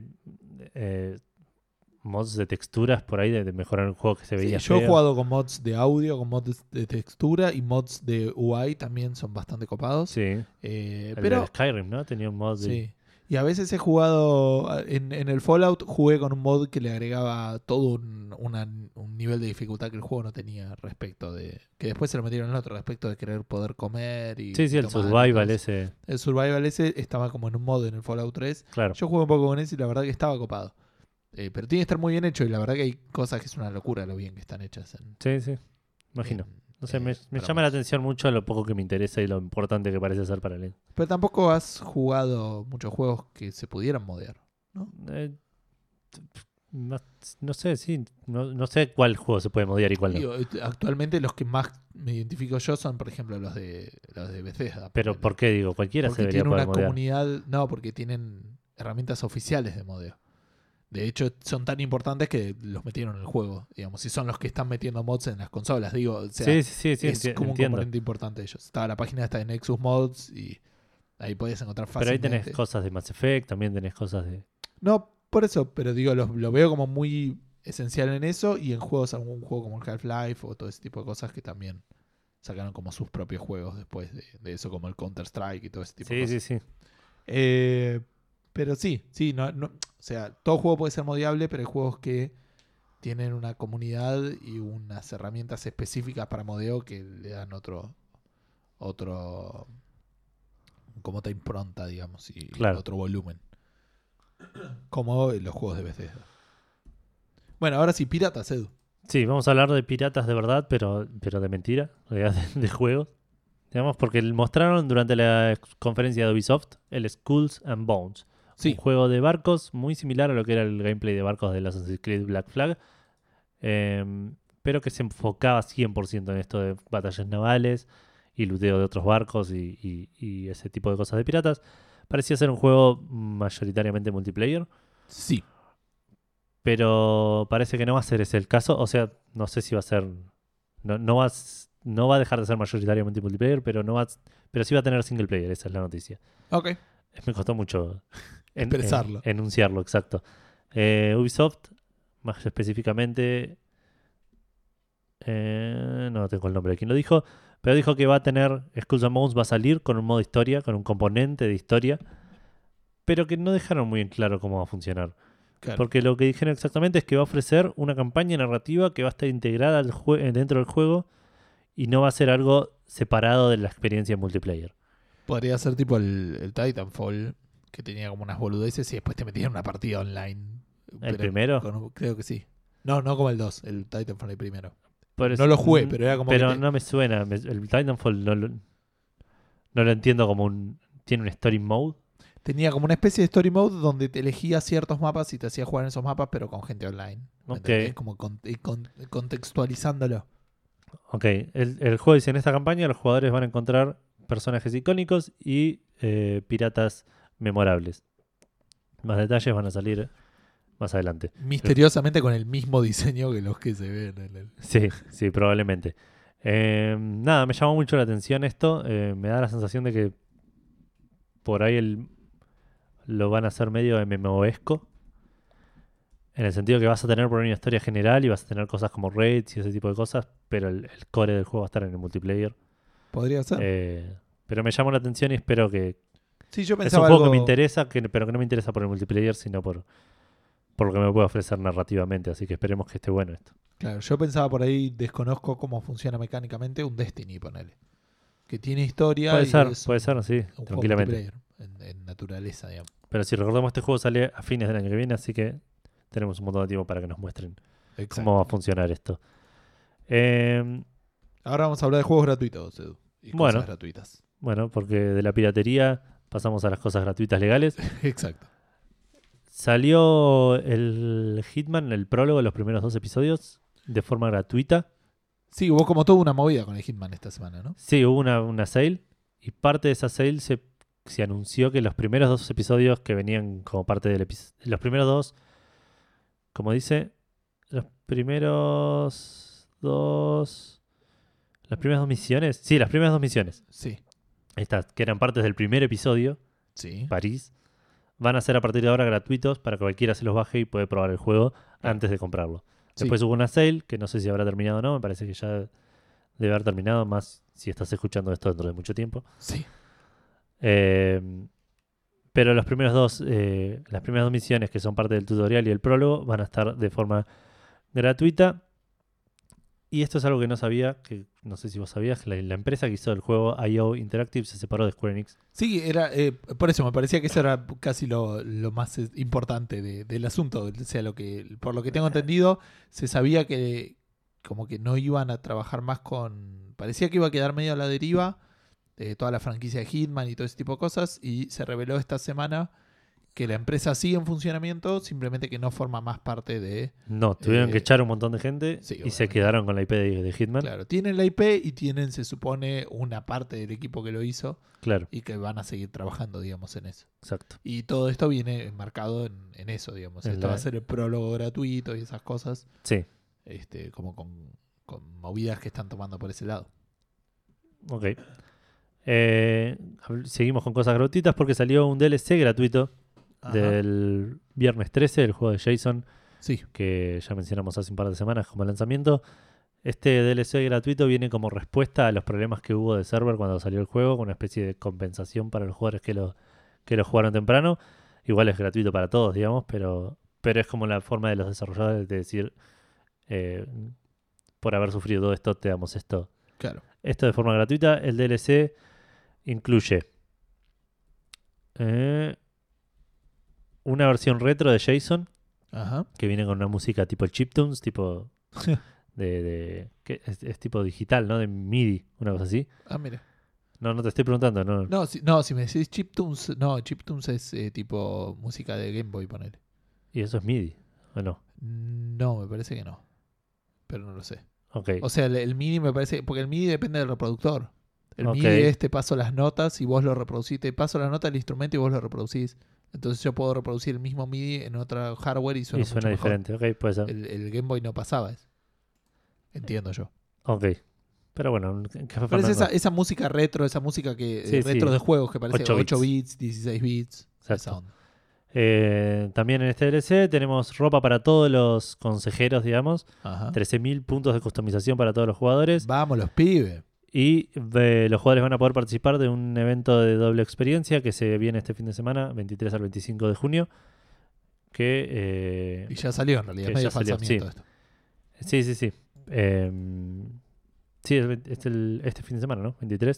Sí, Sí. del viernes al domingo. Ok. Sí. Así que si tienen el juego y, y quieren un par de cositas gratis, lo pueden bajar ya, como dijo Gustavo. Claro. El Me- DLC es Tendría que volver a probarlo. Sería interesante lo juego una sola vez pudiendo jugarlo. así Yo que- ni una. Así Claro. que. Eh, y última cosa gratuita de hoy, creo. Sí, porque lo que viene no es gratuito. No. Y esto es gratuito. gra- gra- gratui- trampa? Gratuitium. Gratuitium. Una cosa así es. Porque estamos hablando de Sega Forever, que es una colección de juegos free to play de Sega, Ajá. pero que vienen con ads y que si pagas 2 dólares los desbloqueas y Ah. los puedes jugar ¿Por juego dos dólares o dos, dos dólares por por todo? juego. Ok. Eh, y yo había entendido una cosa diferente, como que Sega Forever era una aplicación y adentro tenía todos los juegos, pero no, los juegos están como sueltos cada uno en la tienda como, como un juego aparte. Eh, los juegos que vienen en, en este paquete por el momento son Sonic 1, Fantasy Star 2, Comic Zone, Kid Chameleon y el port de, de Sega Genesis del Altered Beast. Esos son los juegos que en este momento están disponibles, pero dijeron que cada dos semanas iban a estar agregando más a esta, a esta Movida. colección, de los cuales todos van a ser gratuitos con ads y si pagas dos dólares desbloqueas, los desbloqueas completamente, digamos, sin, sin ads, sin nada. También. Había alguna movida de estas también en su momento en Steam, ¿no? Que te comprabas los arcades, no me acuerdo Está el si era- Sega Collection de, Ah, era ese, ¿no? de Steam que salía 10 dólares, una cosa así. No, pero había uno que había como monedas y te, te podías comprar créditos por, por el arcade y si no podías comprar los créditos. Podías comprarte la máquina. Algo de eso había. No puede ser.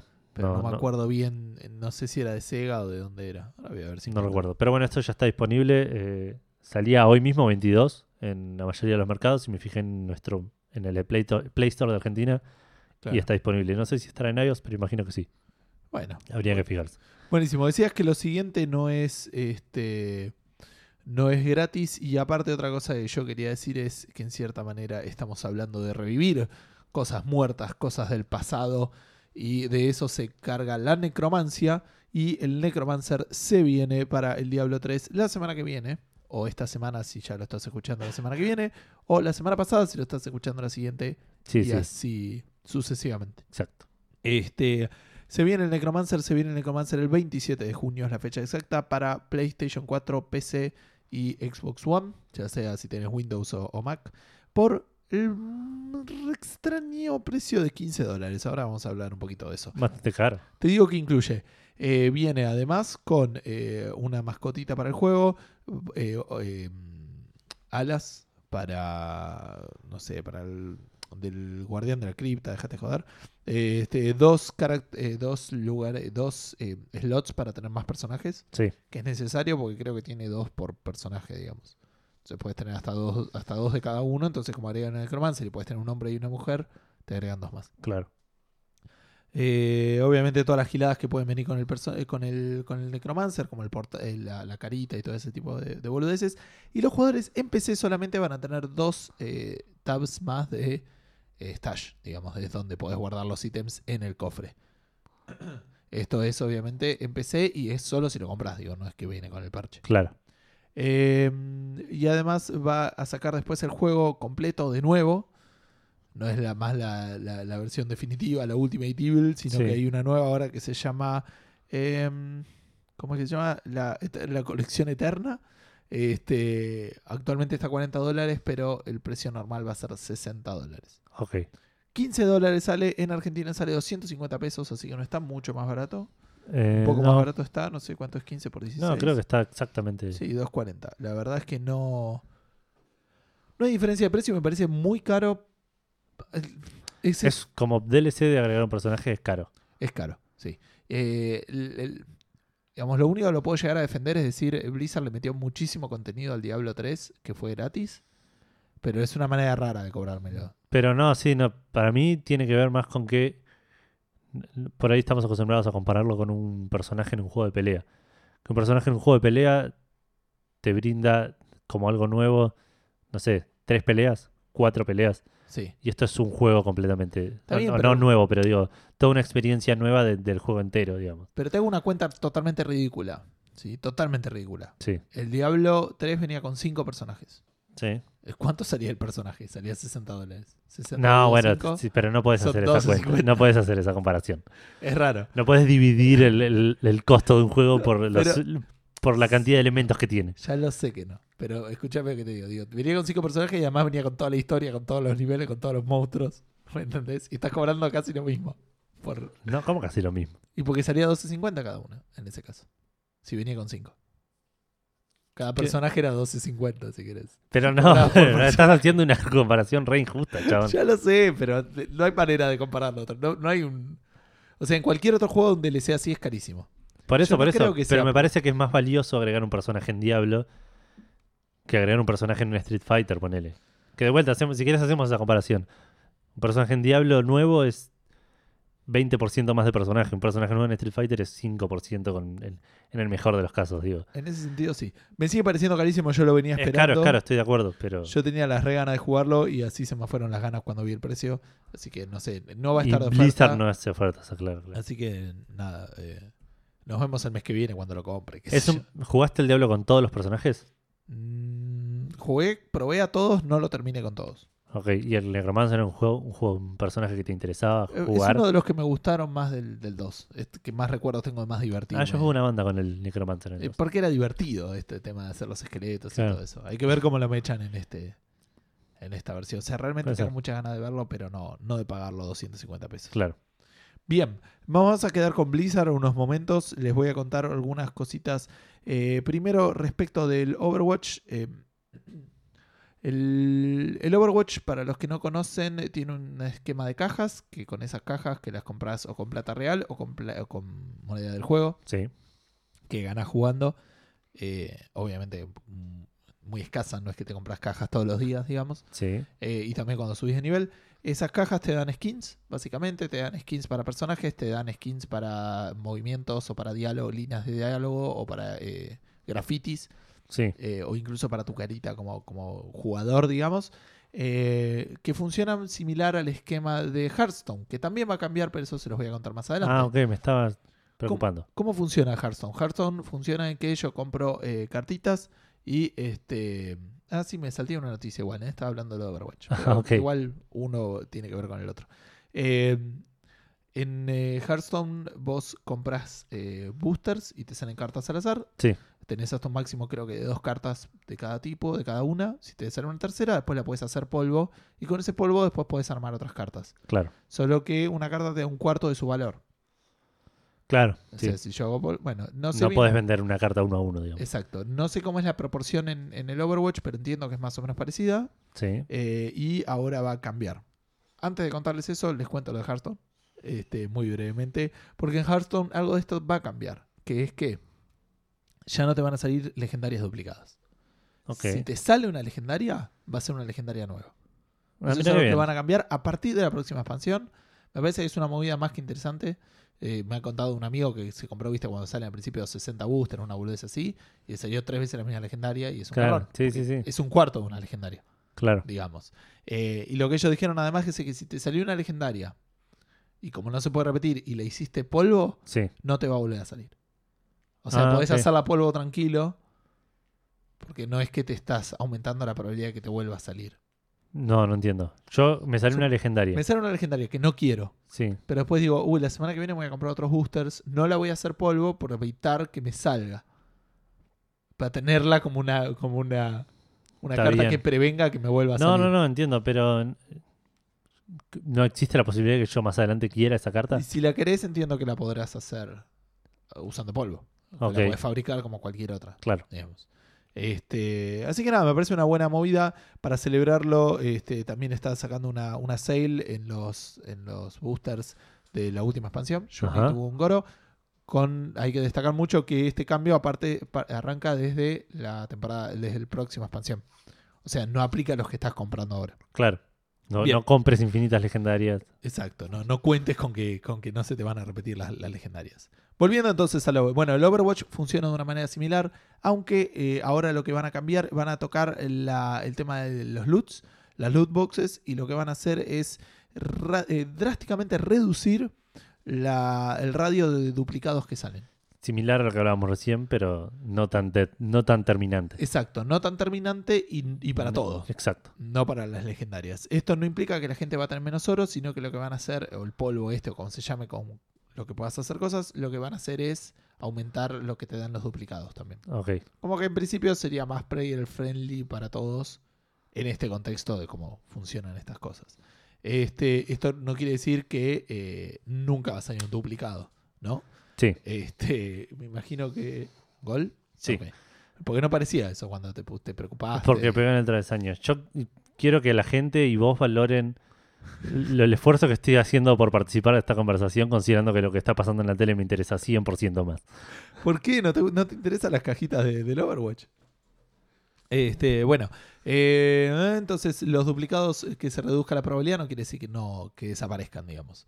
Este, y además eh, con este tema del, del loot de Overwatch eh, se, anunció medio una modalidad con Twitch que está acompañada de un contrato de exclusividad que hicieron para Suena los medio choto esto. Pero leí solo el título.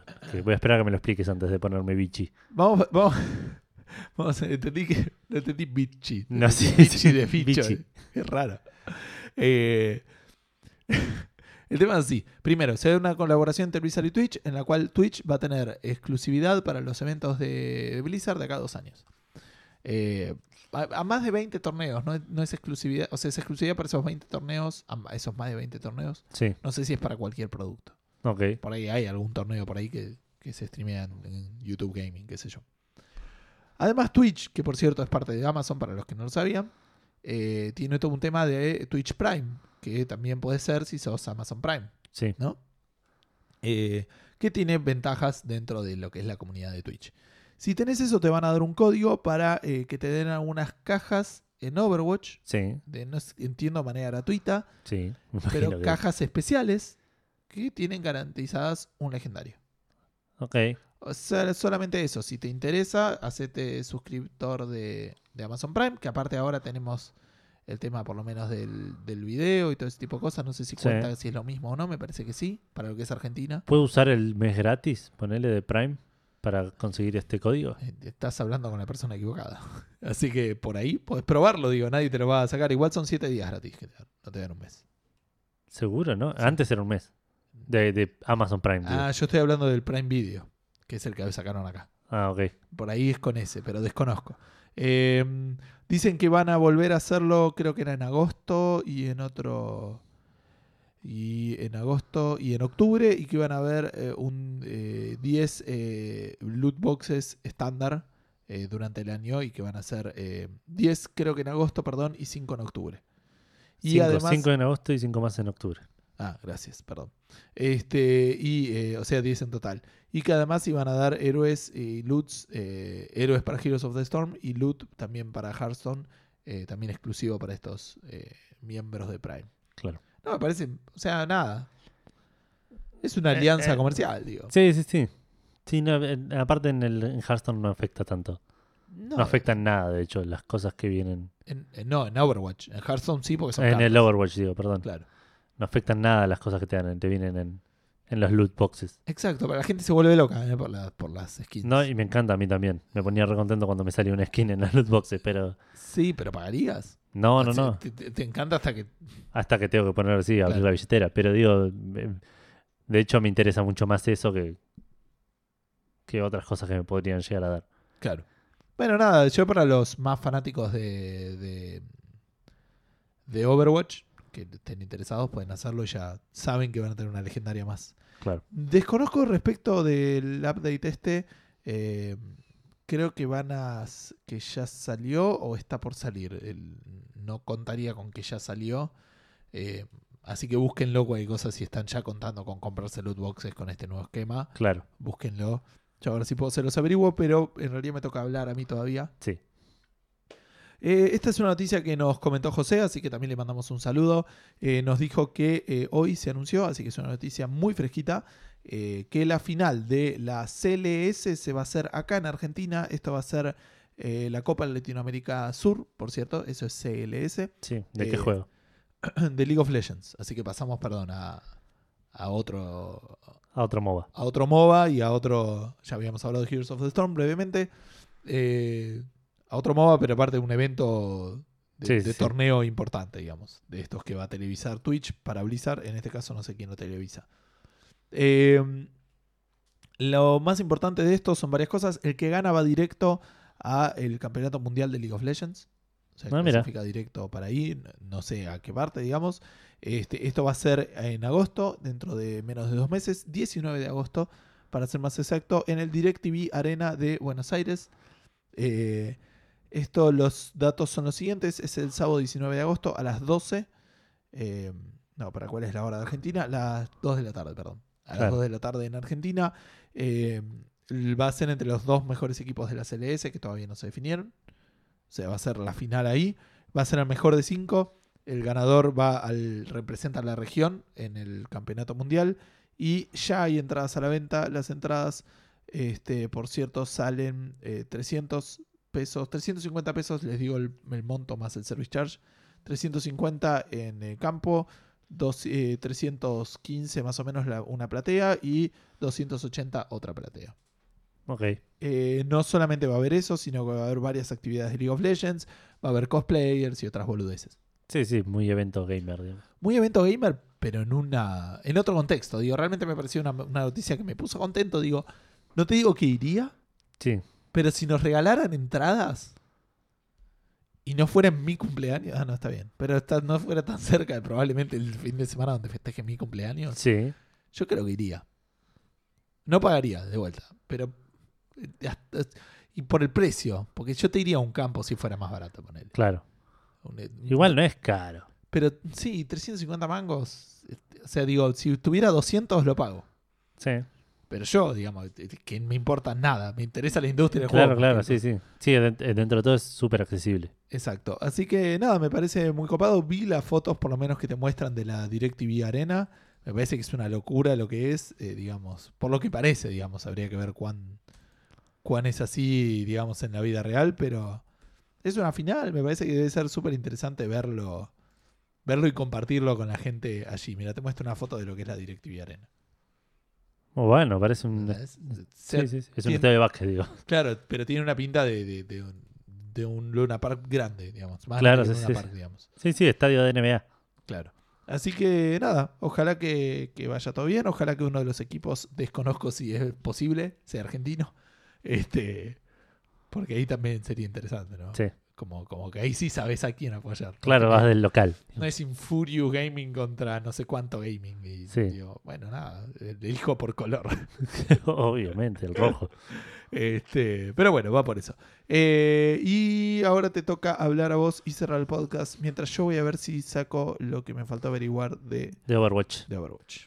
Sí, yo voy a hablar de algo completamente na- no relacionado a lo que veníamos hablando. Sí, el tema del combate, de los torneos, de los. Sí, sí, no, no. Pero, pero no va con eso, no va con el tema de los, los líderes y, el- y el gimnasio. Yo muy, lo había puesto muy por tirado eso. de los pelos. Yo lo había puesto por eso, por el, el campeonato, que todos se juntarían a ver una final del Pokémon Go. Ok.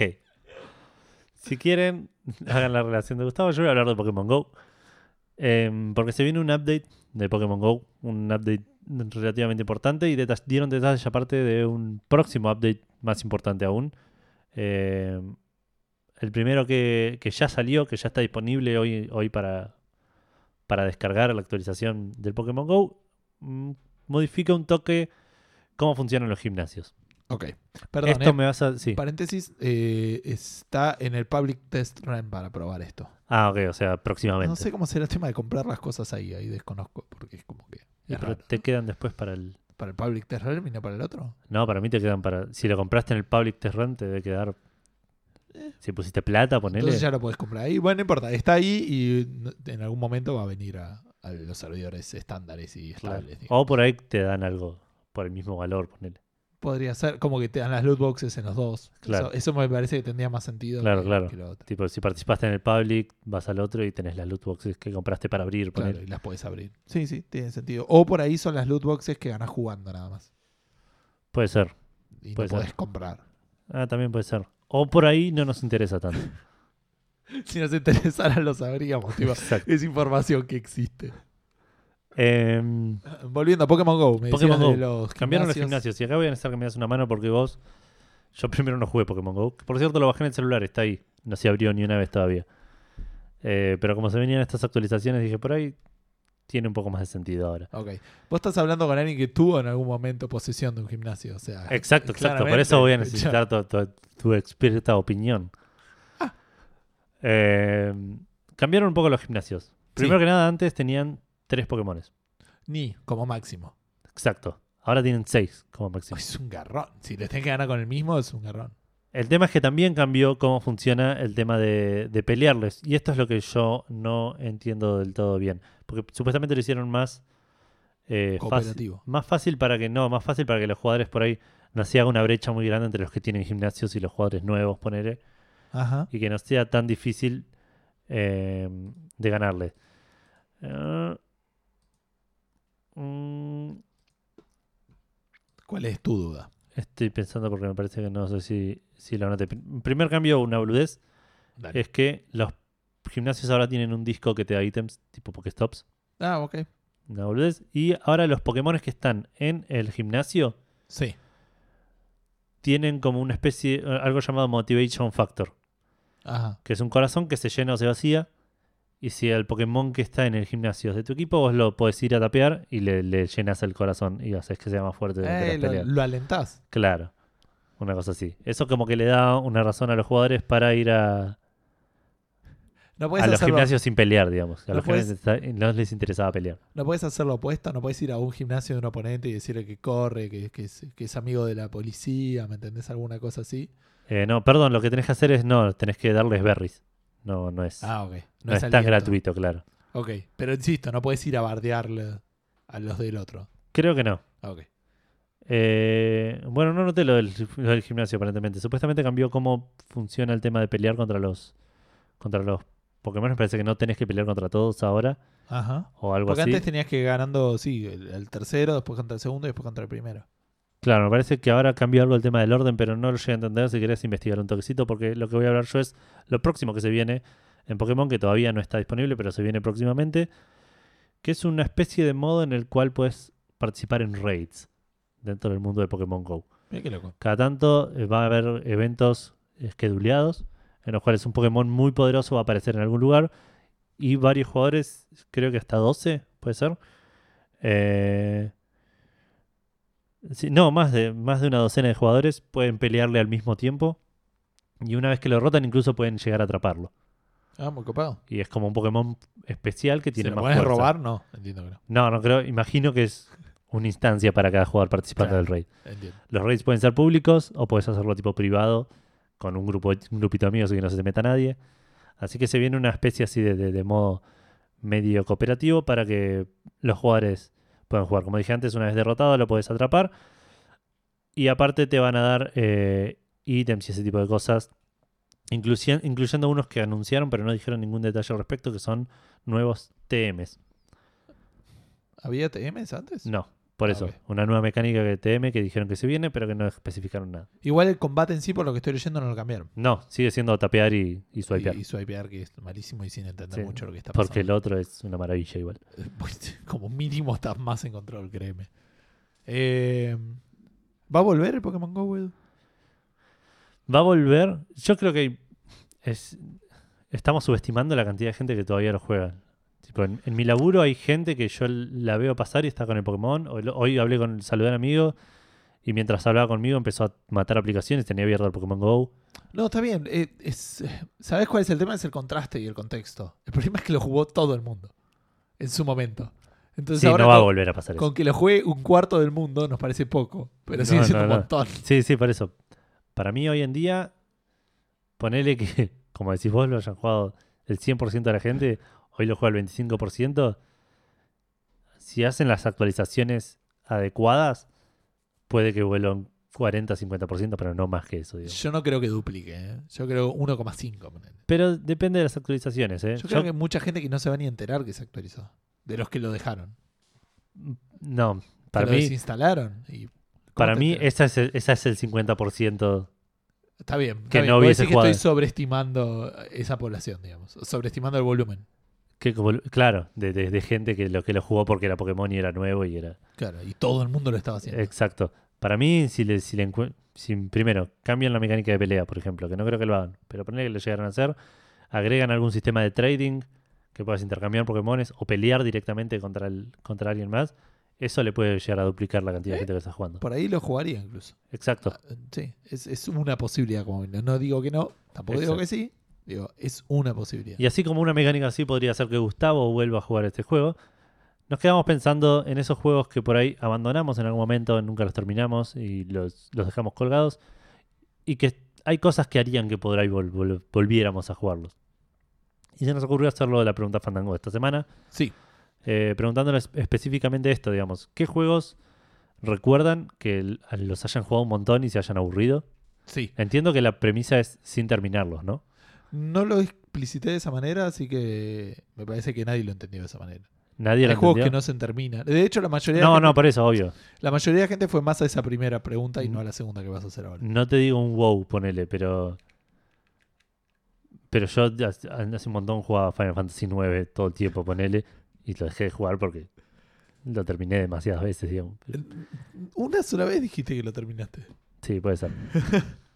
Eh, no sé si la gente le- les quedó claro esa parte. Gol si querés nuestras respuestas las, las volvemos a las hacemos eh, en ese contexto, pero no van a ser las respuestas que esté haciendo la gente. Puede ser. Sí, las preguntas eran esas dos. ¿Qué juego eh, recordás haber jugado hasta el, hasta el aburrimiento y que lo largaste? ¿Y qué tendrían que agregarle para eh, que vuelvas a jugarlo?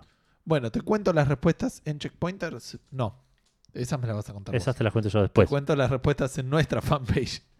Eh, el primero que respondió fue Ignacio Gut, que dice Pokémon Go. Así que ganó. El primero que respondió y respondió el juego. Del- del de, que de era la la- pregunta, claro. Así que por ahí vuelve. Pero a esta altura este, no creo que puedan agregarlo, cambiarle para que vuelva a jugarlo. Vos nos dirás en función de lo que te contamos an- antes. Claro. lo que se- eh, otro que se me ocurre es el PES Winning Eleven. Ves que no fue tanto lo que se termina. Dice, Sí. desde la Play 1 que les vengo dedicando incontables horas pasando por distintas versiones desde PC. Empecé desde el 2008, pero el año pasado panquiqué a FIFA por las pésimas reviews que tuvo en PC el port de PES. Por lo que entiendo es que si mejoran el port, volvería a jugar el PES. Claro. Sí, igual lo que decía yo de no terminar era no excluir a los a los que no se pueden terminar, pero sí excluir a los que sí terminaste. Ah, está bien, está bien, que no tiene sentido que vuelvas a jugar. Claro. Está bien, ya entendí. Eh, Mariana Levinstein, creo que es. Eh, Gunbound dice: Me consumió horas de mi vida. Ahí estaría bueno saber que volvió. Creo que el Gunbound es también.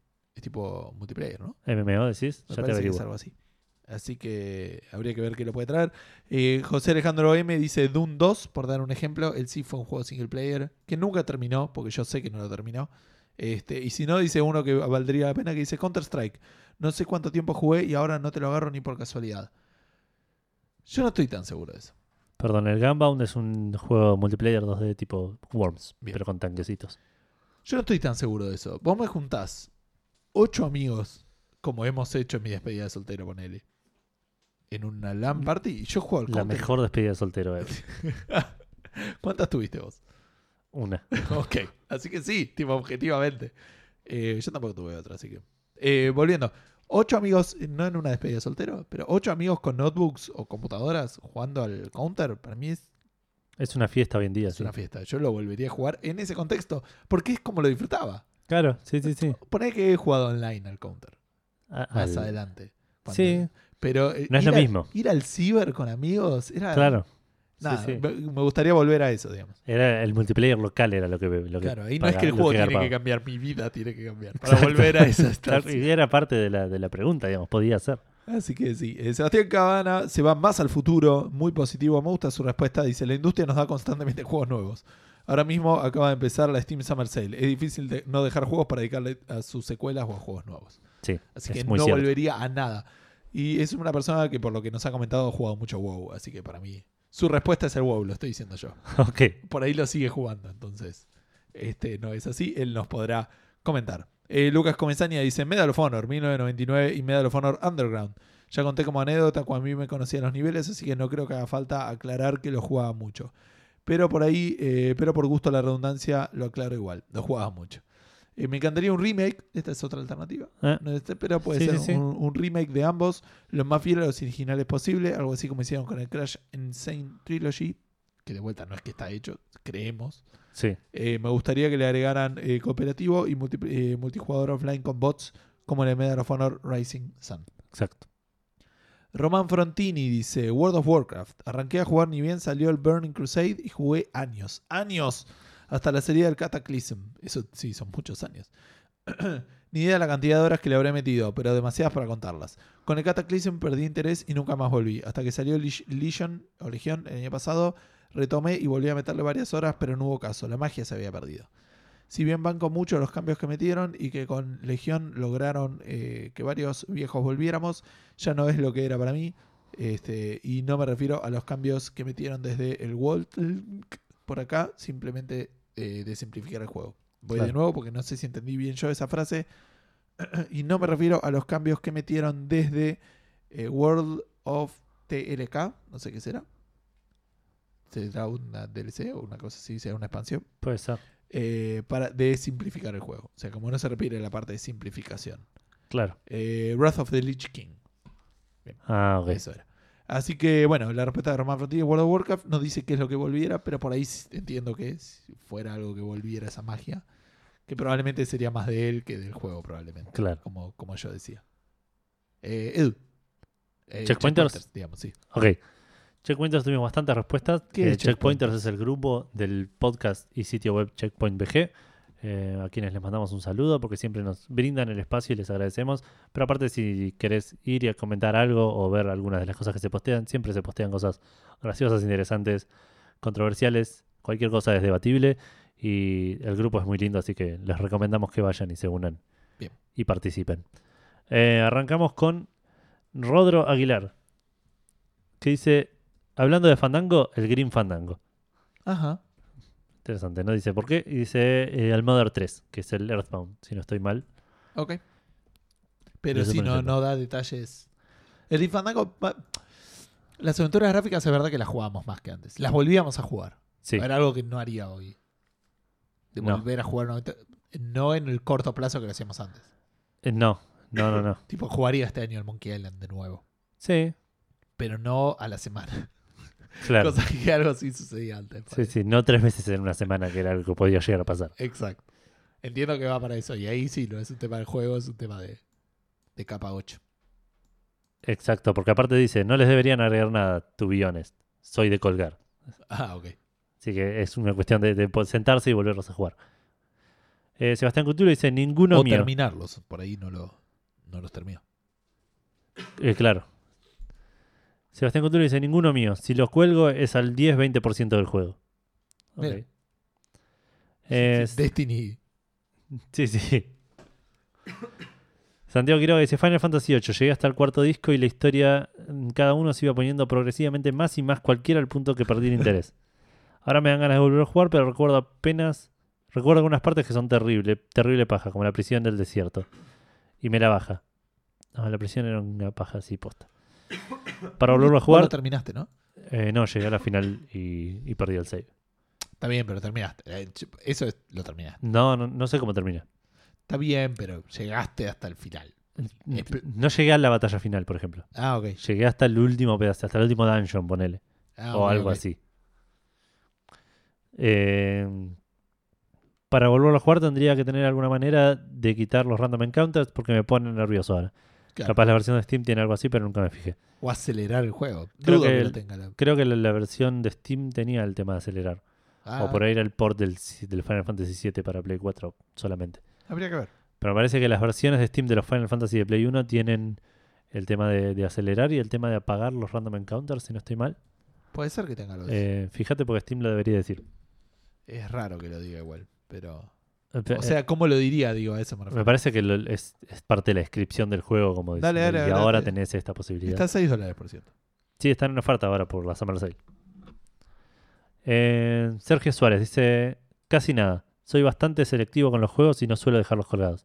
Podría decir que el 99% de los JRPGs que empecé, pero no llegué a jugarlos tanto como para decir que los colgué. Pero podrían mejorar los todos. Podrían mejorarle a todos esos JRPGs los protagonistas que en general son muy idiotas. Perdón, estaba leyendo cosas. ¿Qué juego fue? Eh, juego? ninguno. La mayoría de los JRPGs dice que los Ah, personajes son muy idiotas y que si los mejoran por ahí los vuelve a jugar. Tiene un modo de high speed que como más o menos apunta al- al- a, cinco veces la velocidad y tiene algunas asistencias de batalla, pero no encuentro algo que diga específicamente que Apagar los, counters- Ah, ok, los, los, eh, random encounters. Ok. A ver, sí, no. No sé. Puede ser Pero que lo- pod- podés hacer que te haga daño tipo 9999 cada ataque. Claro. Sí, Sí, sí, como para hacerlo botones. trivial el tema de la pelea. Lo cual lo haría peor incluso. Eh, sí, porque es más, sí, Es- menos, menos importante. Exacto. Eh, bueno, Saúl Jor- Jorgensen dice: Super Mario RPG. Tiré un quick save contra un boss sin percatarme que inmediatamente me tiraba un rollo cósmico y me Uh, desintegraba. Qué. Era el único save que tenía reescrito una y otra vez. Claro, probablemente los Acabas de abrir una vieja herida. Eh, sí, sí, me pasó igual con, con el- la, la jodita de los quick saves. Cagarme, cagarme un juego, tipo en, en algún estado. A mí me pasó, me pasó, no me lo acuerdo bien, sí me pasó una vez que usé un quick save en el Final Fantasy VI barra 3 Sí, eh, en una situación específica donde, ¿qué se llama? Terra la mina, ¿no? Ahora sí. eh, la mina del 6 sí. Ah, Bueno, eh, que estabas, que estabas con la party y mandabas a Terra sola y estaba probando ítems por algún motivo. Y grabé después de haber usado el ítem que era el opuesto a un repel. Entonces tenía que estar con ella sola, peleando con monstruos cada paso que daba. Sí. Y había grabado, tipo, fue muy incómodo. Y No, no, bueno, no pero saliste súper overpowered después de eso. Ni, ni porque probablemente escapé constantemente. Ah, pero ok. el- usé, el quick, abusé del quick save después para poder recuperar una situación normal. Está bien. Qué sé yo. Eh, Facundo Fernández dice: Skyrim y Fallout 4. El Skyrim lo arranqué en Xbox 360 y después con una manganeta mágica pasé el save y lo continué en PC. Ah, bueno. por el tema de los mods. Y eso fue mi perdición. Porque toqueteé tanto a mi PJ que terminó siendo un dios. Y el juego se volvió aburrido, bajaba dragones como moscas. Claro, está bien. Tiene sentido. Sí, sí. te- Y dicen en el Fallout 4 lo único que necesito es instalarlo, porque de ese sí lo tengo. De ese sí tengo los saves. La gran poronga fue que apenas que salió, un forro con el típico meme de Homero me spoileó el final. Creo que eso también me tira para atrás las ganas de retomarlo. Ah, es horrendo. Tiene varios finales. Habría que ver cuál. Me parece que le, le cagó una cosa en particular. eh, Puede ser. que no es tanto ¿Querés recordársela? Por las dudas, a ver si es eso. ¿Querés que se lo cuente a todos? No. Pero creo que es una cosa que eh, es cuando arranca, medio ya podés empezar a elegir el camino para la final. Claro. Aparece Fede y dice, soy de los que terminan los juegos al 100%, sobre todo si los jugué bocha. Claro. Así que Fede no tiene ninguno que quiera volver. Eh, Rorro Sistaro nos dice, el Diablo 2. Me quedo ausente en la mitad de los contraturnos en el secundario por irme con los pibes a viciar al ciber. Qué lindo. Hoy ya casi que ni me acuerdo si la hechicera gritaba, el bárbaro iba con lanzas o las amazonas usaba el ahínco o el martillo. Uf. Pero en su momento... Ah, ok. Pero en su momento fue un Paco fuerte. Tenía un compañero que quedaba, se quedaba a dormir en la puerta del ciber para viciar. Yo son toque tu macho. No, no, no, no. Lo banco, lo banco, loco. La, la adolescencia estaba para eso. Eh, Lea Molina dice Far Cry 2, una cagada. Eso es ok. Entiendo que tendría que dejar de ser una cagada para que volviera. Sí, sí, sería una buena, un buen comienzo. Diegote Komodowski, Bloodborne. Venía reservado sin haber jugado previamente más que un poquito de Demon Souls. Habré jugado 35-40% de Bloodborne y apareció un juego corto que esperaba, tipo, bueno, juego este y después vuelvo. Y después enganché otro que juegue este y ahora sí vuelvo. Y nada, nunca más volví desde el 2015. No tienen que agregarle nada, es un juegón. Pero este estadio en particular tiene una salida no habitual, dice. Aunque arranqué hace un tiempito el Dark Souls con la idea de jugar los tres juegos y coronar esa experiencia comenzando Bloodborne otra vez. Desde ya esta odisea terminará en el 2022 más o menos, no sé, pero Dark Souls me encantó y lo estoy por terminar. Llevo 85 horas de juego. Bien. Así O sea, que lo hizo. Eh, sí, así que ese abandono tiene un posible final feliz. Está bien. No, no, está bien, está bien. O sea, está, Ojalá está le- yendo hacia ella. Sí, sí, le deseamos mucha suerte en esta odisea que, que Vale. arrancó. Me gustaría 80. saber en dónde lo está jugando. Pero bueno. Empecé en Play. Y me parece que empecé el Dark Souls 1, estaba solo en PC, me parece. No, en Play también, obviamente. ¿Seguro? El Demon Souls estaba solo en Play. Sí, ese sí. El Dark Souls estaba para los tres. Ok. ¿Quién saca un juego en la generación pasada y no lo saca para consolas? Edu, por favor. El Civilization. Pero había uno de los Dark Souls que era exclusivo de una consola. El Demon Souls no, es no. exclusivo de cas- Play. eh, Había uno de los de los Dark Souls que no estaba, o no sé si era el 2 o el 1, que o no estaba en PC o no estaba en las consolas. Ahí te digo, el Dark Souls salió para Play 3, Xbox 360 y Windows. Ok. El Dark Souls 2, a ver. Ya estamos, ya estamos donde Sí, estamos. sí. es- Play 3, Xbox 360 y Windows. Y el 3 ya sabemos que salió para todo. Mm.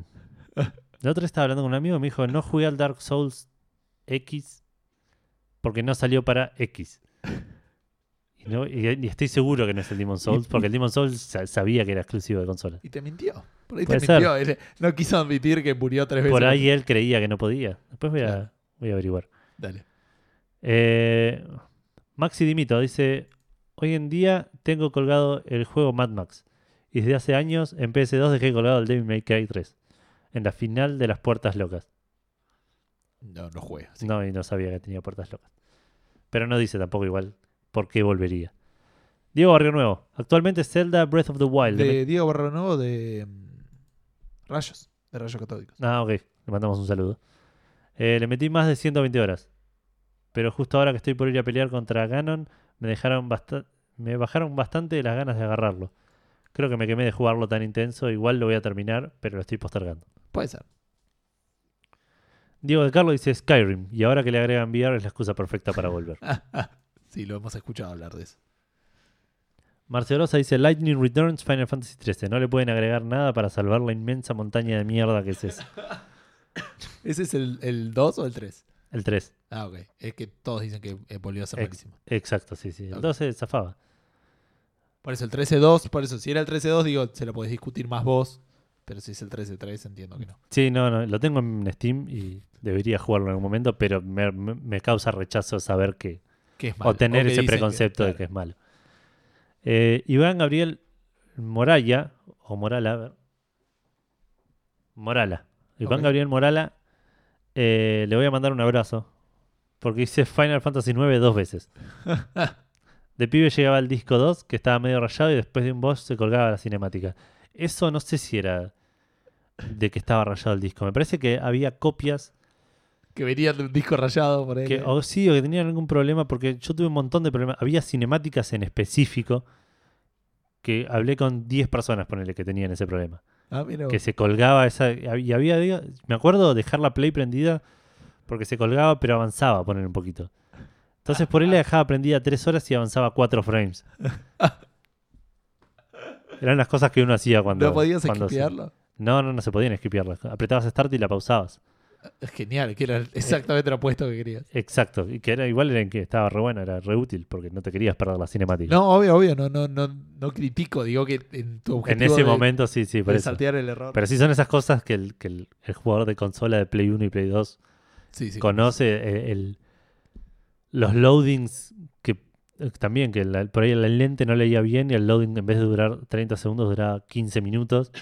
Y vos estabas ahí esperando a ver si, si llegaba a cargar o ya se había colgado. Claro, era la incertidumbre de, Voy- estoy siguiendo, estoy jugando o, dejé de jugar. Claro. Eh, sí, después de un boss se colgaba la cinemática. Ya después de grande empecé con la versión HD. Estaba 90% haciendo todas las sidequests y un día de paja lo dejé. Que sí, tenía. No sé si tenía muchas cosas para hacer en Final Fantasy IX, pero. Pero te, po- sí. te podías colgar con un par de cosas durante mucho tiempo y te, te podías hastear un toque. Claro. Ariel Limón, el Skyrim. Quiero conseguir todos los logros, pero siempre me cuelgo. Tendrían que agregarle algo para que no sean tan toscos los sidekicks. Ah, puede ser. Son particularmente molestos.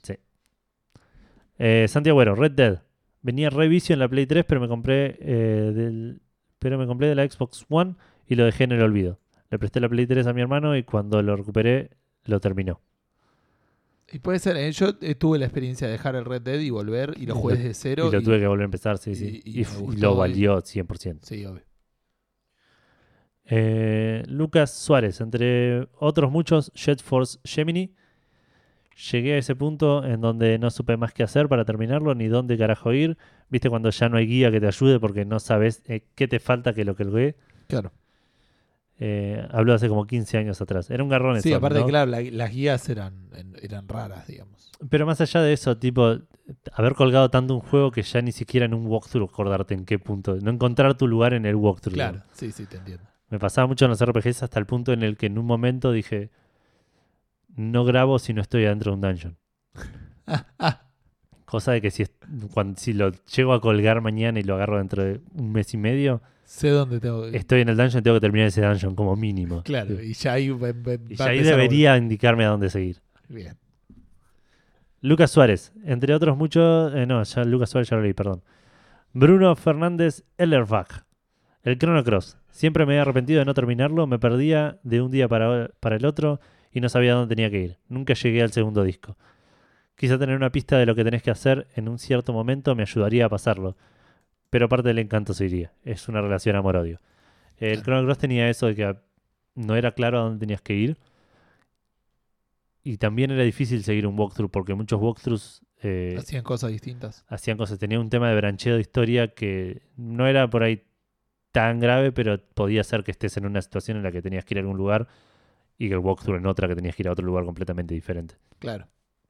Pero era un gran juego y si lo podés volver a jugar en algún momento, deberías hacerlo.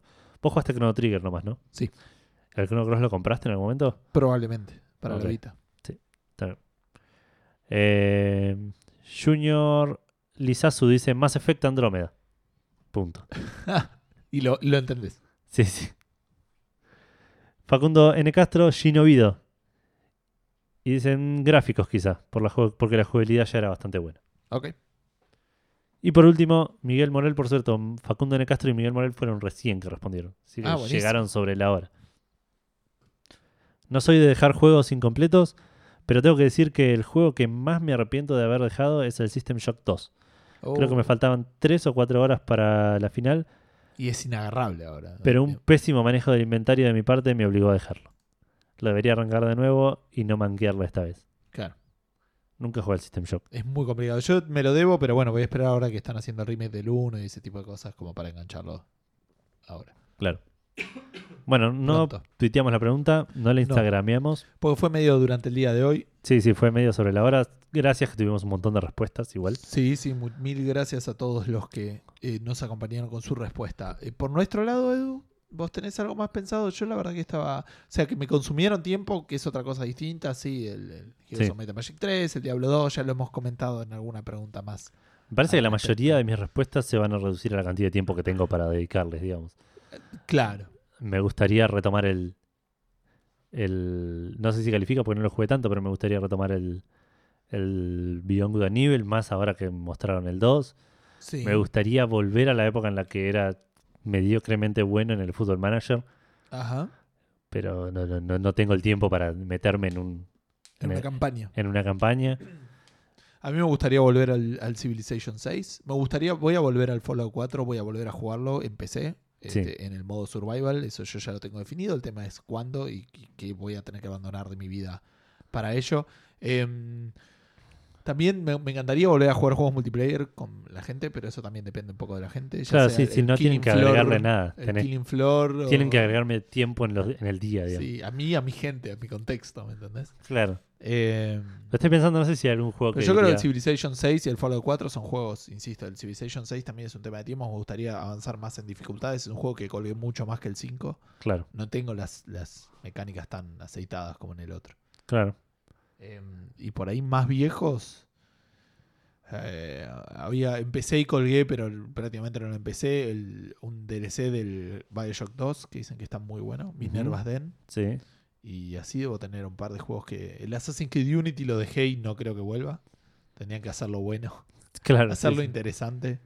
Y, y es el temor mío de que ahí quedó el Assassin's Creed para mí como Claro. saga.